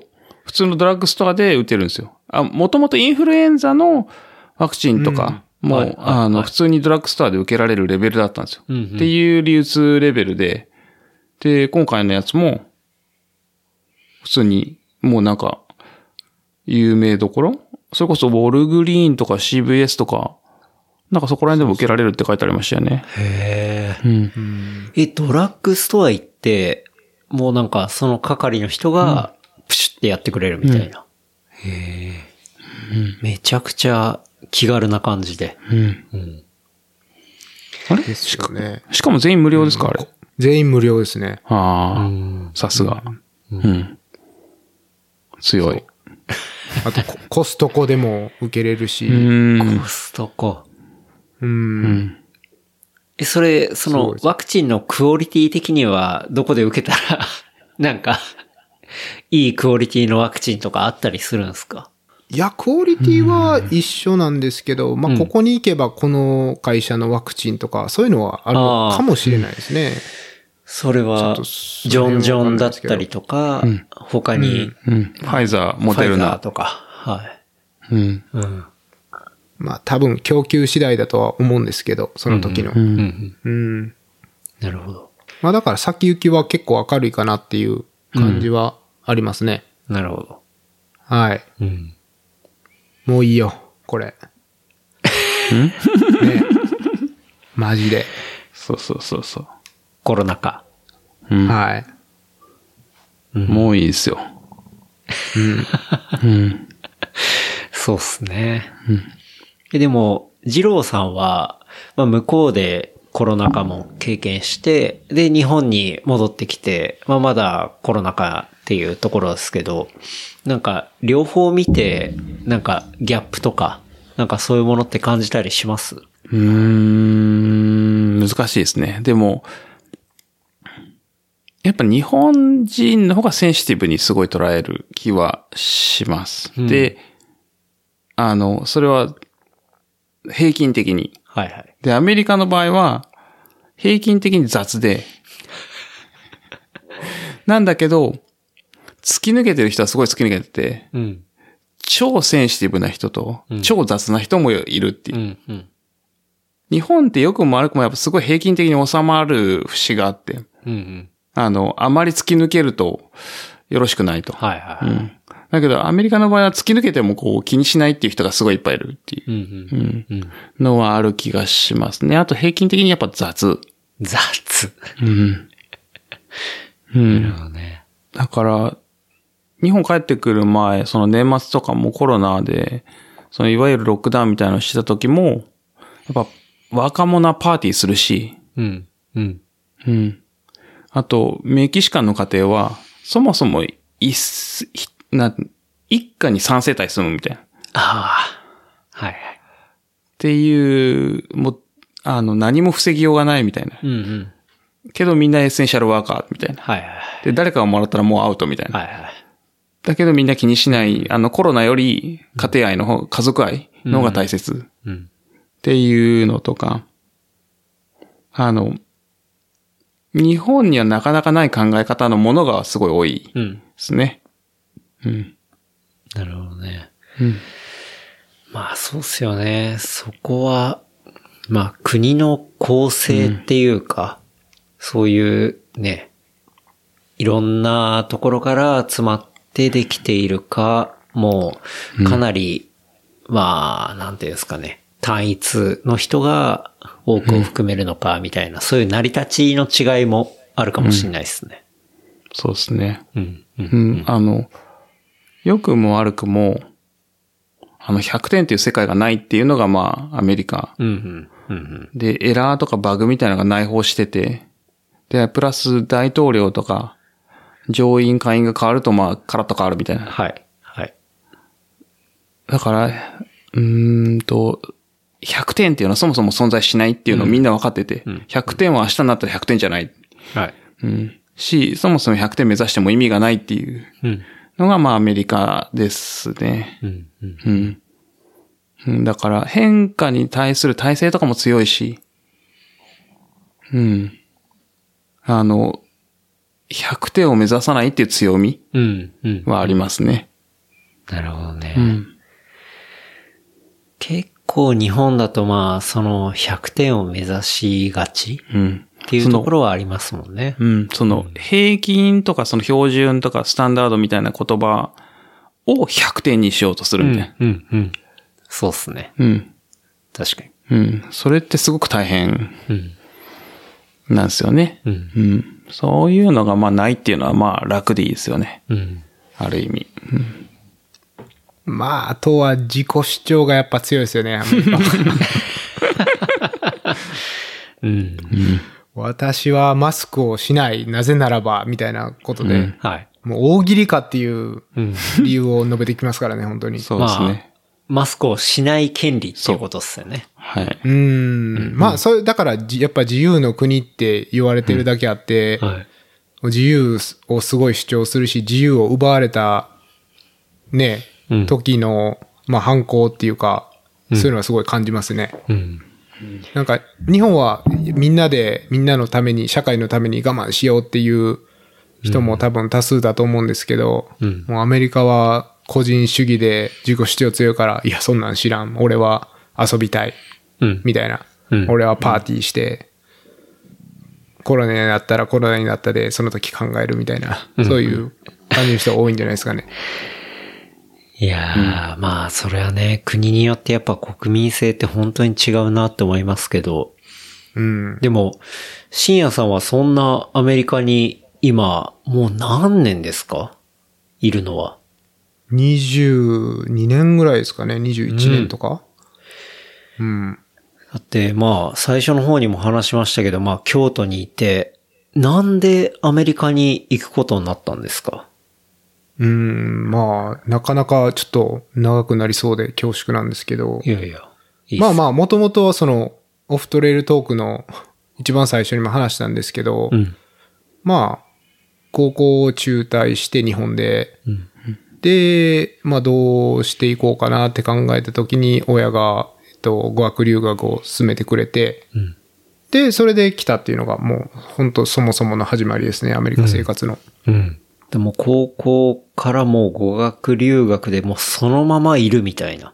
そうですね、本当にも、もちろんそんな長くいるなんてうん。思わずに、最初は10ヶ月の語学学校だったんですけど、はい。まあ、気づいたら21年みたいな。 10ヶ月から気づいたら21年って。うん。まあ、それはちょっとね、言い確かに言い過ぎですけど、 まあ、でも本当にもともとは10ヶ月の語学留学っていうことで、おやっーぱ来たら、まあその、高校卒業の資格がなくても、 うん。アメリカの、まあ、短期大学みたいなところに入れるっていうことが分かり、はい。そしたら日本でね、大研取らないといけなかった大学がパス、そういうのパスできて、うんうん。で、さらにアメリカでこう、教育が受けれるっていうことになったん、ことが分かったんで、うん。まあ短大に入り、で短大に、を卒業して、まあ4年生大学の3年生に編入して、うん。で就職してっていう、うんまあそういうなんか、み道がどんどんひら開けてきたっていう、まあ人生ですよね。なるほど。うん。シアンさんってその前にはアメリカには行ったことはあったんですかあ、その語学留学が初めての海外、おパスポートでしたね。なるほど。うん。え、実際行ってみてどう感じたんですかうん。いやー、まあ、結構、思ってた通りのところもあるし、まあ、意外だなと思ったこともあるし、ん。例えば、まあ僕、あの、その、日本にいる時に、やっぱ、その、パンクロックとか、スノーボードとか、はいはいそういうのが好きで、で、なんかやっぱり気づいたら結構アメリカが好きだったんですよね、もともうんうと。え映画の多分影響とかもあるし、はいはいはい。やっぱ、スタンドバイミーとグーニーズで育 った世代なんで、スタンドバイミーとグーニーズ。はい。はい結構イージーねやっぱ、 いや、まあ、そうですよね。うん。まあだから、ああいうのを思い描いて、ね、アメリカに来て、うん。で、まさにそういう、まあ感じな部分もあるし、いや、全然違うし、例えばね、映画なんて本当にめちゃくちゃ見た目がいいスラッとしたハリウッドスターはい。揃いですけど、やっぱり来てみたら、すごい、プラスサイズの人がいたり、プラスサイズの人。うん、まあいろんな人種、じ例えば人種もそうですけれども、うん。結構多分昔のハリウッド映画ってこう白人主義、うんうん。まあ今でも結構そそう言われてますけど、んねそういうのが多いけどやっぱりいろんな人種がいて特にアジア人とかうんも多いし、なんかあの中学校の英語の教科書とかもうんね、あの絵に書いてあるのはブルーアイのブロンドヘアの、はいはいはい。うん確かに。ザ欧米人みたいなうん。でもアメリカ来たらやっぱりアジア系アメリカ人とかもうん。やっぱもちろんいっぱいいるし、うん。ね、黒人もいるし、うん、いろんな人種がいるっていうのは、まあ意外だなとか。深夜さんが最初に降り立った場所っていうか、そこってどっちなんですか西まあ東。西海岸のシアトルの郊外で、うん。まあその語学学校が、えっと、シアトル校、まあ結構全世界で、えーやってる語学学校のはいはい。グループなんですけども、うんうん。まあシアトル校って言ってて、行ってみたら、まあシアトルから1時間ぐらい南の、まあ結構田舎の、 はい。まあところで、うん。まあいいとこだったんですけど。はい。まあなんで、ワシントン州のシアトル郊外ですね。えー、そこからだいぶ南に来ましたね。まあそうですね。うんあの、大学は、その語学学校短大で、その4年大、4年生大学は全部ワシントン州で行ったんですけども、まはい。あその就職でボストンに引っ越しまして、おううん、で、そこにまあ数年いて、はい。で、えっと、転勤で南カリフォルニアに来たんですよね。あ、そういうことなんですね。そうそう。あじゃあそのまんま西をツーって降りてきてる感じじゃなくて、一旦ちょっと、東、んえっ、と、そうそう、うん東へ行って東の。方に行って、うん。っうん。ていうことですね。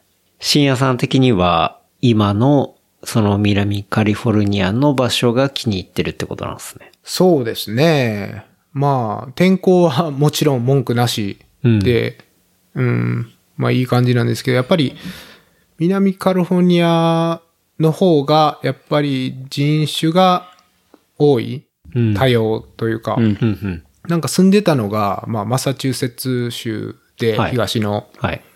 で、まあニューヨークとかだと、やっぱ人種のルツボっていうイメージあると思うんですけど、うんうんそうっまあ、マサチューセッツなんか、ボストンは結構多様ありますけど、ボストン出ちゃうと、まあ結構白人社会で、なるほど。うん、で、まあ、その、家を買った町が、はい。もう98%ぐらい白人の、へまあ、田舎町に家を買ったんで、え。はい。なんかこう、差別っていう差別は受けてないんですけど、うん。やっぱめちゃくちゃ浮くんですよね。なんか、視線を感じるというか。なるほどね。うん。なんかま直接的ななものはないけど、その感覚的に、あの、俺ちょっと浮いてるなみたいなのを。んかそのですね。思なっんてしまうまあ日本の田舎に多分、あの、白人うん。でブロンドの方がいたら、見ますよね、みんな。ああ、確かに。電車とかでも。はい。うんはい。目に多つい分ちゃう。そういう、うん、んだからそれ別に全然差別でも何でもないけど、あうん珍しいな、どういう、どういう行動するんだろうみたいな、うんうん。うん、そういう興味本位もあると思うんですけどう、ん。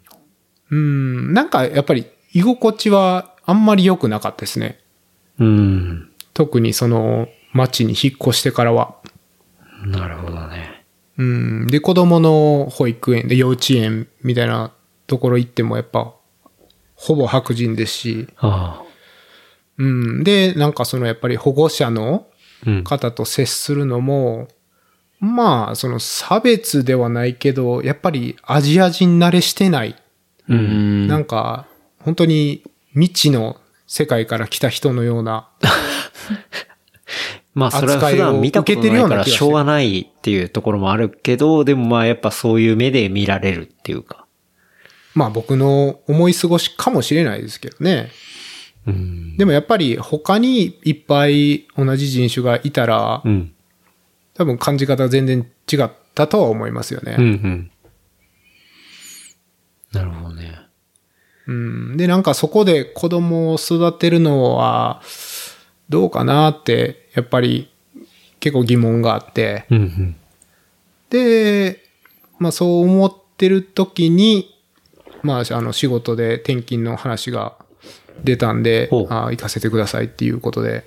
うんその転勤の話っていうのはなんか、どこか選ぶっていう感じじゃなくて、もう本当にカリフォルニアの方にっていう一択みたいな感じだったんですかああね、その時勤めてた会社の本社がミネソタ州だったんで、うんうんまあミネソタかカリフォルニアっていう話が出 て。それだったらカリフォルニアっすよね。迷わない。迷わない。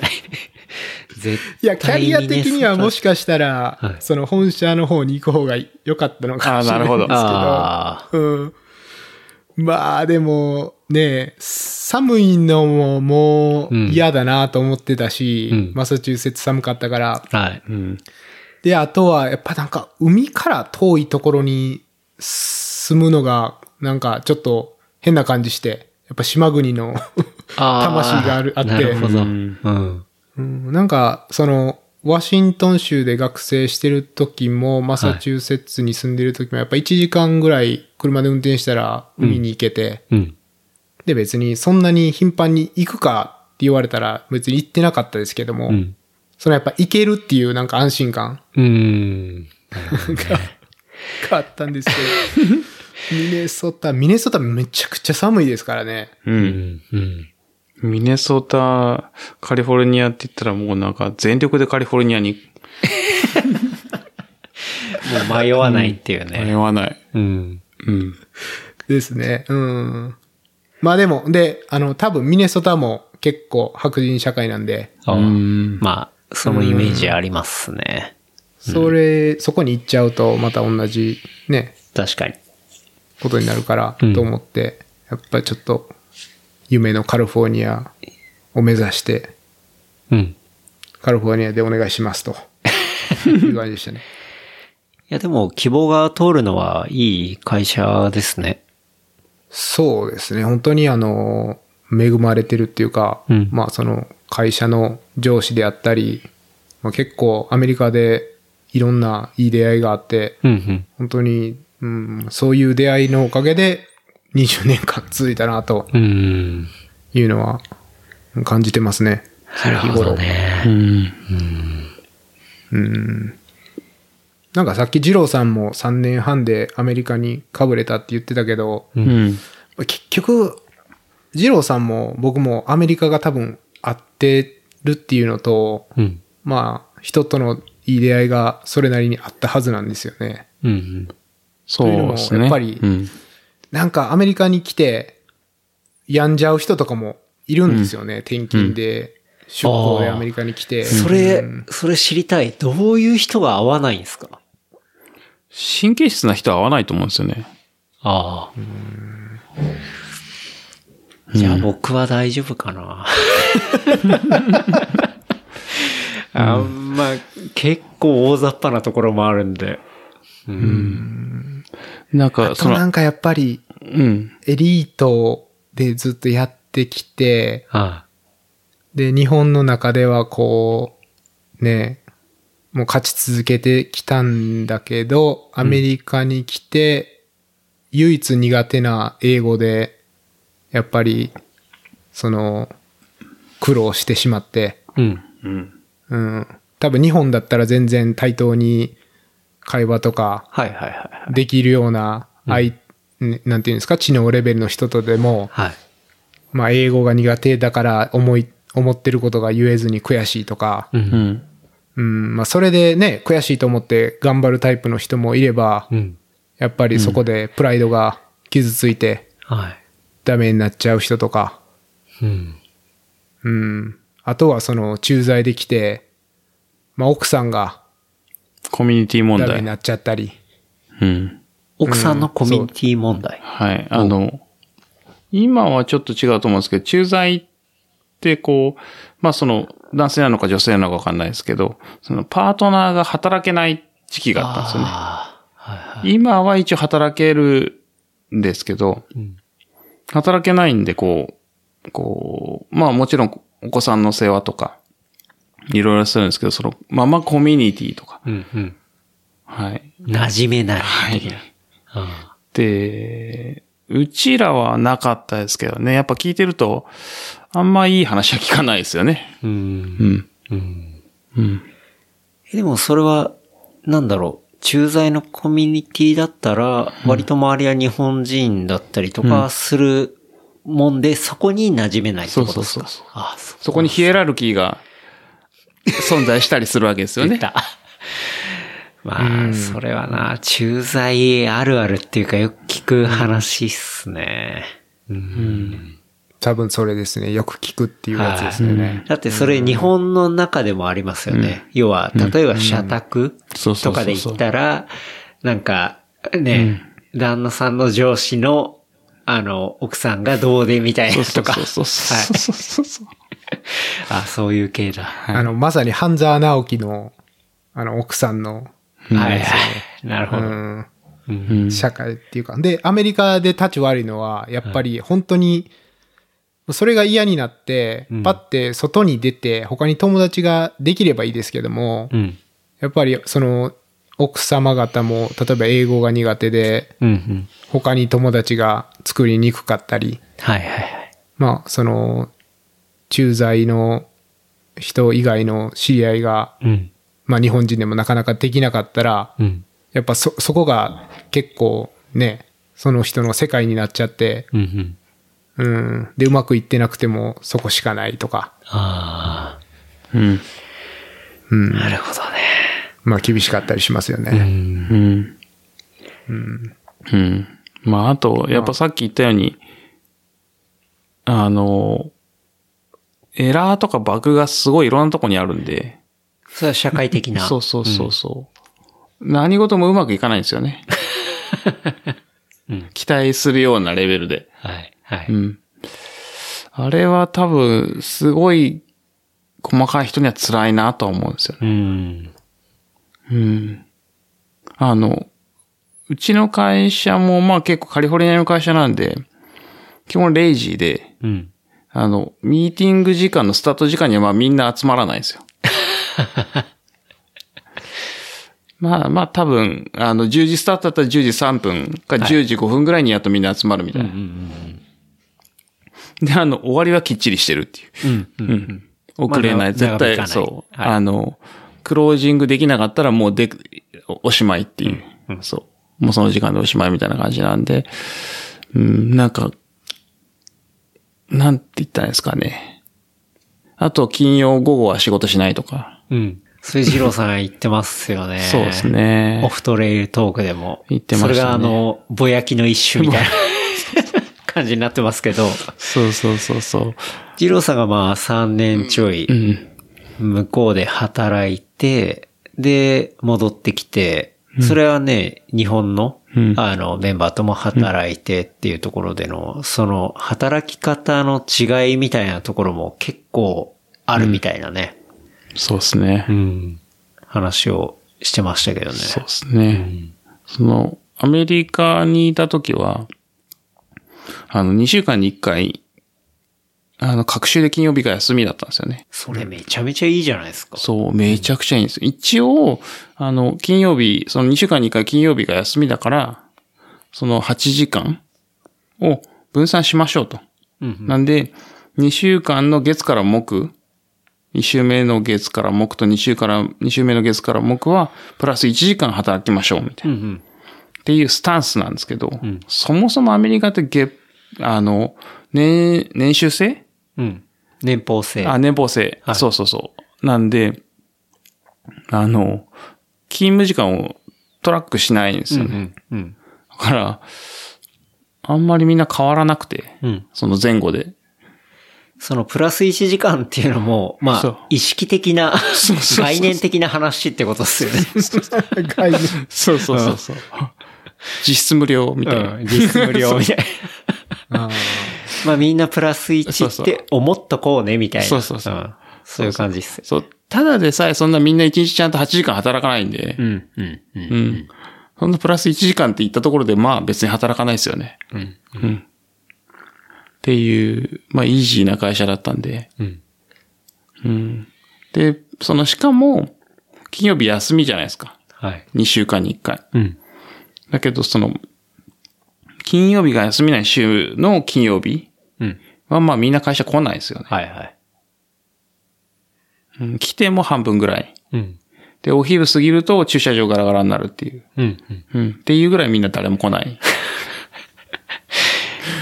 はい。なんで、あの、みんなが休めば、なんとかなる。うん。うん。そう。なるほどねっていう考え方なんで、みんな仕事しないから、うんじゃあ俺もしないっていう、うん。うん。うん。っていう風にいけるで、やっぱその、みんな仕事すると休みづらいみたいな。うん。だけどみんなが休めばみんな休めるじゃんみたいな。はい。 すごいなぁはいいやでもまあ、それは真理だし、うんでもそれっていうのを、二郎さんが、こう帰ってきて、で、なんか、そこは、こう、日本が結構、タイトな感じっていうのもうん、思ったってことっすよね。そうですね。なんか前、そこにいたはずなのに、うん。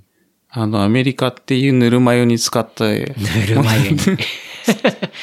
某ぬるま湯に。某ぬるま湯、そうですね。某ぬるま湯ぐらいのうん。優しさが欲しいですよね。ぬるさで。はい。はい。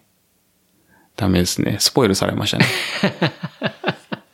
いやーねー、いや、僕も仕事で行ったら、そうっすね、リモートでもう正直会社には行ってないですけど、まあ、家で働いてるんで、結構朝早いミーティングから夜遅いミーティングまで、なかなかパツパツに入ってて、うんちょっと、まあ、最近忙しいなって感じではあるんですけどね。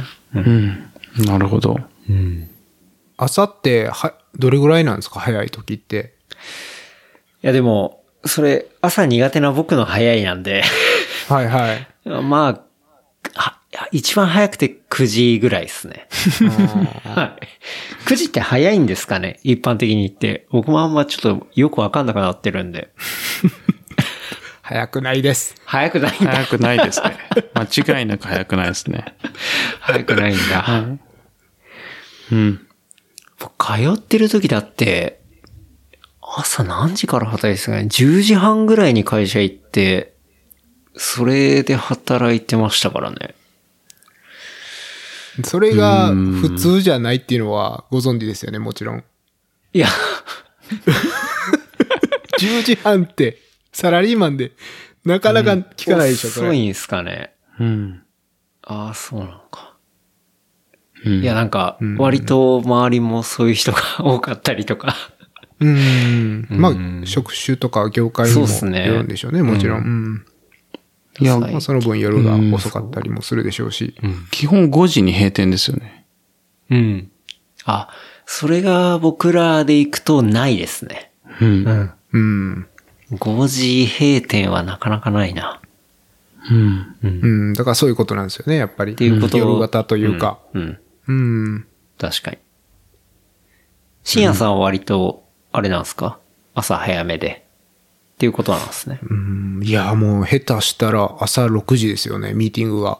ええうん。いや、なんかやっぱテキサスのうん。人と仕事をしたりすると2時間先なんで、はいはいはい。向こうが朝8時で、ん。もうこっち朝6時っていう、まあそのめったにないですけ ども、2ヶ月、1ヶ月に、2ヶ月に1回ぐらいかな、6時のミーティングがありますうね。ん。早っ。なんか、うん。向こうなんか7時はありますね。なんか前もって決まってるミーティングだったら、わざわざそういう風に入れないんですけど、うん結構緊急で、ね、あの、直前にセットアップされるミーティングだともう、上の地位の人はカレンダーびっしりなんで、うん。うん。その8時しか空いてないとか、うん。うん。うん、になっちゃって、で、そうすると、まあ、西海岸時間で朝6時みたいな。うん。うん。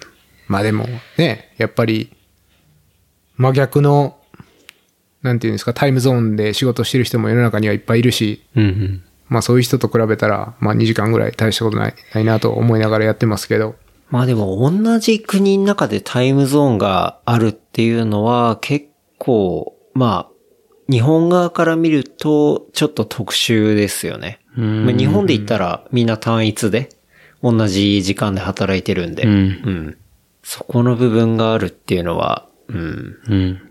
実際ややこしい問題が。うん、もうサマータイムとか本当めんどくさいですよね。今何時なのみたいなそう話ですもんね。うん。しかも、サマータイムを取り入れてない州があるんですよ。はいはいはいはい。州によって。そうそうそう。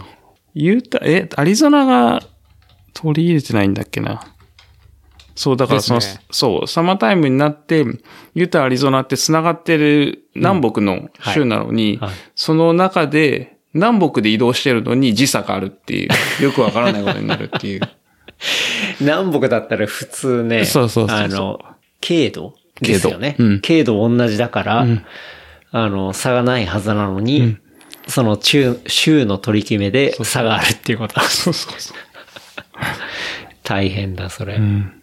でもそういうのはもう完全にそのミーティング入れるシステムの方で、もう勝手にやってくれるので調整するしかないですね。うん。んそうですね。うん。健太郎さんは結構、全部国内なんですか、仕事は。えっと、相手とプロジェクライアクントトとかもによりますね。うん。はい。まあうちは基本的には外資なので、海外クライアントも、こう、やり取りすることもありますし、うん。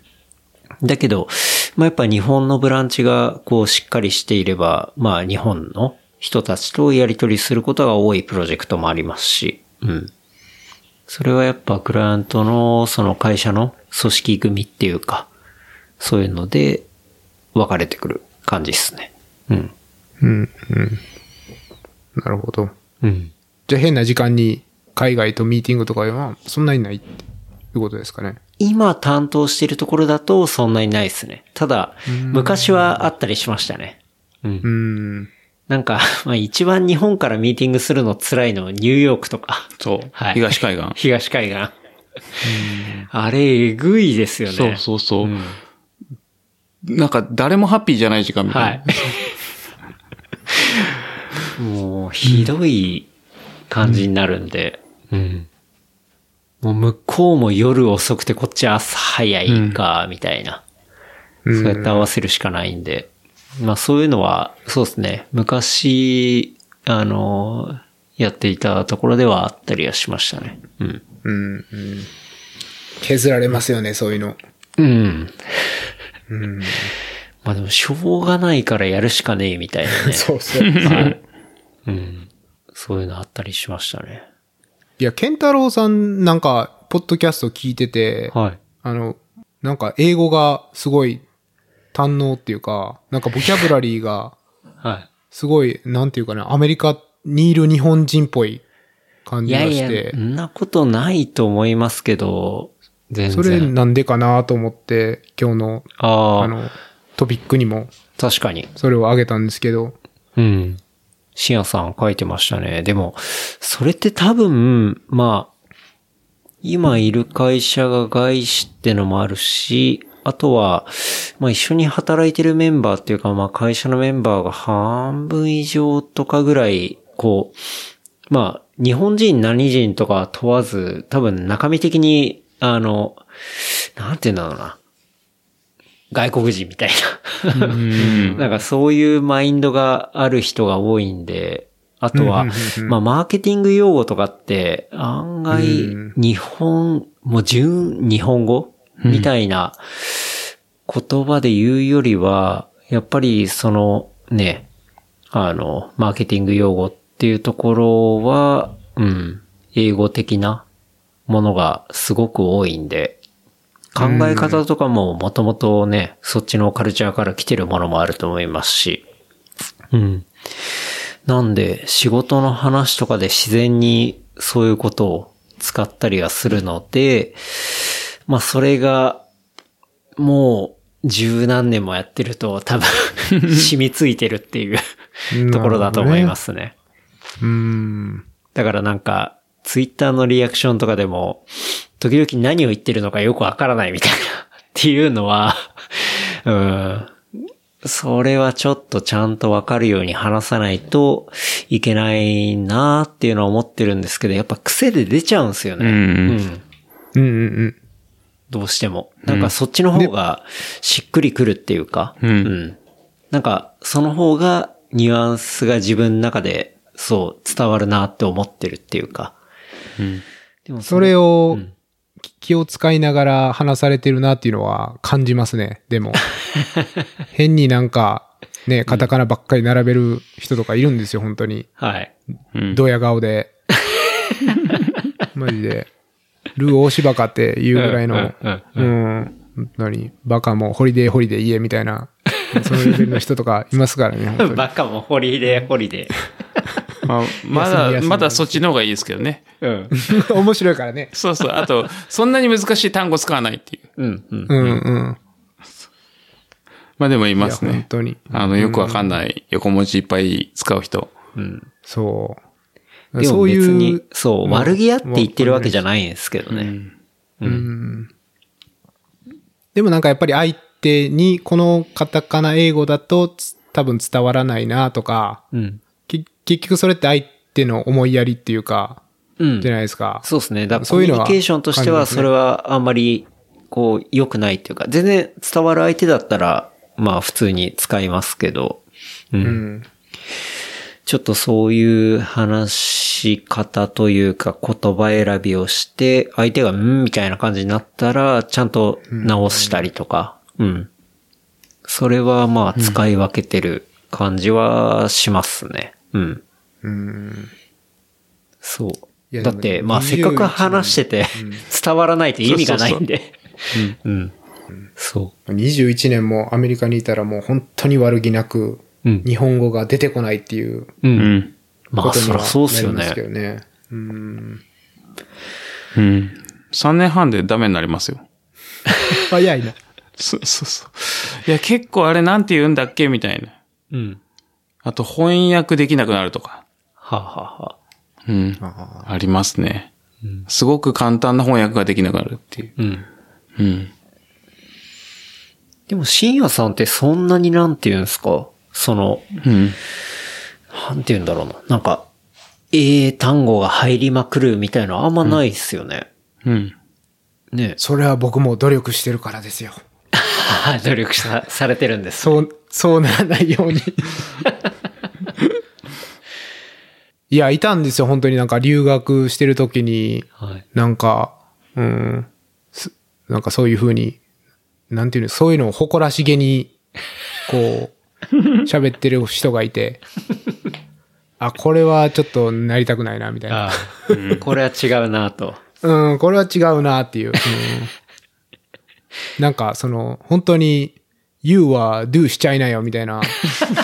それジャニーさんじゃないですか。いや、そうなんですけど、本当にそのなんか、なんて言うんですか、もう、うん、動詞とかは全部カタカナで、うん。で、you know, が、の、は、にだけ日本語みたい な。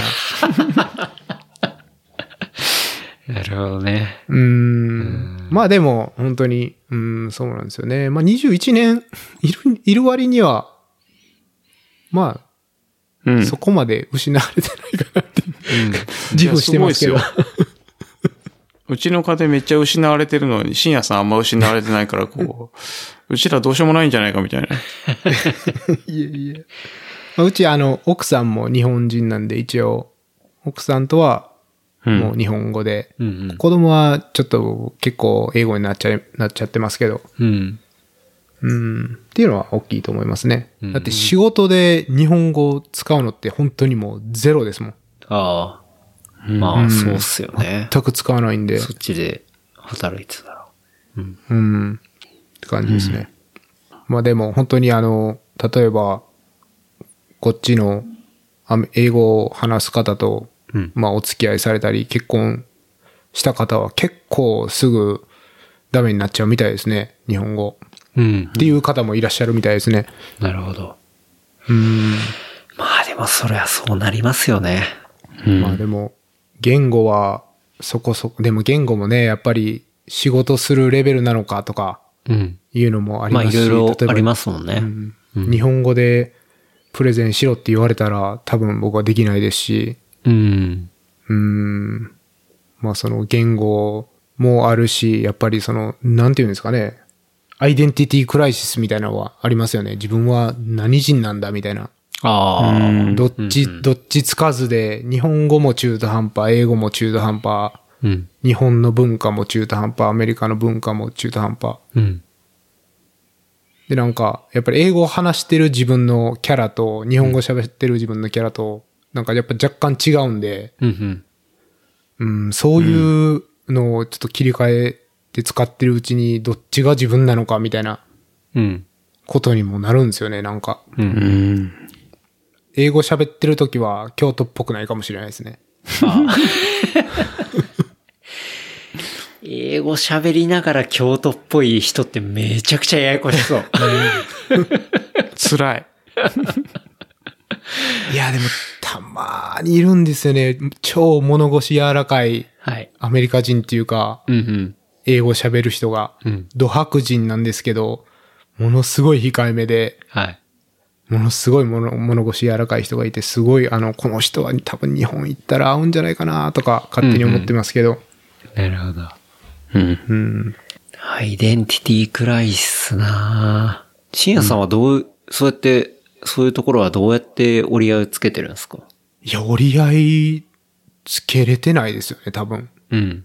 なんか、どんどん、その、クライシスが大きくなっているような気がしますね。ああ、離れていってるっていうか。そうそう。なんかね、やっぱり、その、日本で昔からの友達とかと、はい。やっぱ会うと、その昔のなんとなく、自分になるんですけど、はうん、やっぱ結婚とか、子子供ができてからは、そういう時間もすごい減ったし、い。うん。なんかその昔の自分が失われていくような感じはすごいしてますね。おお、なるほど。でもそれ、昔の自分が失われてくって、まあ人がね、暮らしていったら、ある意味別にね、同じ言語の中で暮らしていってもあることだとは思いますけど、そことはちょっと別の感覚でなくなっていくみたいなイメージってことですかああ、そうだと思いますね。その、成長っていうのとはうんちょっと違う感じはしますね。なんか、アップデートみたいな感じじゃなくて、こう、消えてくみたいな、そんなイメージってことですかそうかもしれないですね。あーなんか結構 SF っぽい話になってきましはたね。い。なんか はい。うん。いやでもなんか、うん深夜さんが言ってるのってそういうイメージなのかなって聞いてて。そうですね。う思いましたけどん、本当にそうだと思います。自分の、なんか、日本人としての、まあ、その、割合が、うん。どんどん減っていくというか、うんうん。いういうような気がしますね。というのも、もう21年って、もう人生半分以上になっちゃったんで、うん。もうそうなるのも仕方がないですよね。さすがに。うん確かに思春期を日本そうでっすよね過ごしてても。うん。うんううん。ん。なんか、やっぱあるんじゃないですかね。人生半分海外で過ごしてる人とかはこういうの。うん。うん。あると思いますね。うん。僕も最初は埼玉ですけども、埼玉の期間ないんで、そういう意識全くないで すからね。 そこと一緒にすんなっつって。え、ディスってんのそれ。埼玉ディスってん の完全、完全入ってる気がするけど。そうっすね。全然なんか、なんか悲しい感じが、あの、出てなかったですけど、埼玉を失っちゃって。 デまあ、悲しい感じは一切ないですけど。い ィスってるやん、やっぱ。や、でも、うん。埼玉勢からすると一番立ちが悪いパターンだと思いますけどね。 なんか、外野の人がいじってるのとはまたちょっと違う、うあん。あれなんで。うん。ほう。そう。東京かぶれか。いやいや、かぶれてもないです、全然。もう普通に暮らしてるところだし。うん。なんですけど。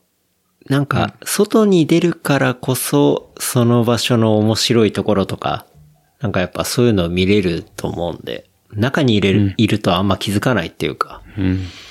多分その部分絶対、二郎さんにもああると思ってて、うんなんか日本から離れて日本のここ受けるなみたいな こともあると思うし、そうそうそうで、なんかアメリカからまた戻ってきたから、 アメリカここ面白かったなみたいなうん部分も絶対あると思うんですよね。うん。ん。いや、めっちゃありますよ。うん。うん。だってわ、その鎌倉の中でもずっと北鎌倉っていううん。エリアに、で育ってて、うん。寺とかしかないですよね。うん。もう10代に寺とか必要ないですよね。なるほどね。うん。 大体必要な、もう必要なものがないんですよ。北鎌倉って。10代に必要なものが。うん。うん。だからこう、なんでこんなとこに住んでんだろうな、みたいな気持ちになりながら大人になっていくと、あの、あ、いいところだな、みたいな。うん。うん。で、なんかトレイルランもするし、いや、寺、なんかまあいいよねってまああるし、その、寺って基本的に、うーんと、季節のものがあったりとか、うん。あの、植生だったりするんですけど、そう、そういうのもあって、なんかやっぱ大人になるまで気づかないですよね。うん。うん。うん。うん。で、アメリカ行ってもそうだし、アメリカにはアメリカでいいとこあるし、日本に、帰ってきたらまた日本にいいとこあるし。うん。うん。なんかやっぱ、外に行かないと分かんないことっていうのは、まあ、すごいいっぱいそうっあねりますよね。その時間が経たないと分かんないとか。うん。うん。うん。ありますめねち。ゃめちゃ思うな。だから、それって一やっぱ一番ダイレクトに感じるっていうのが、住む場所を変えるっていうのが、結構ダイレクトに感じることだと僕思ってて、そう、僕今、まあ、36歳で36年生きてますけど、今ちょうど、そうなんですよ。あの、ちっちゃい頃住んでた埼玉、そこから、えっ、と、働き始めて、まさか行ったのが大阪、で、東京みたいなのがあって、3等分ではないんですけど、なんか、そう、3つぐらいいる感じになってて、それぞれ面白い場所だったり、それぞれから見た、そう、受けるところだったりとか、 うんなんかそういうことを認識してる感じなんですけど、うん。だからそれがね、まあ、日本だったり、アメリカだったりとか、まあそういうところでも当然あるだろうし、うん。なんか、離れれば離れるほど、 そこの面白さって増すと思うし、うん。うん。うん。ありますね。っていうのは思うところですけどね。うん。まあでもその面白さもありながら、深夜さんの話でいくと、やっぱりね、両方イーブンみたいな感じになってくると、俺ど、どっちなんだみたいなところを感じるっていうのは、うん、結構リアルな話ですね。うん。うん。うん。そうですね。日本はしかも二重国籍認めてないから、ああ、確かに。うん、なんか国籍っていうこうペーパーワークなんだけどうん。アイデンティティに紐づく部分はい、はい、はい。をあの2つ持っちゃいけないっていうのは、まあ、日本のうん、アメリカは OK だけどうん。そこはなんかまあ悩ましいなってはきっとみんな思うんだろうなって思ってましたそのアメリカいる時に。うん、うん。そう、それもあるんですよね。僕、結局、あの、アメリカシティズンじゃなくて、グリーンカードで、はい永住権で住んでるんで、うん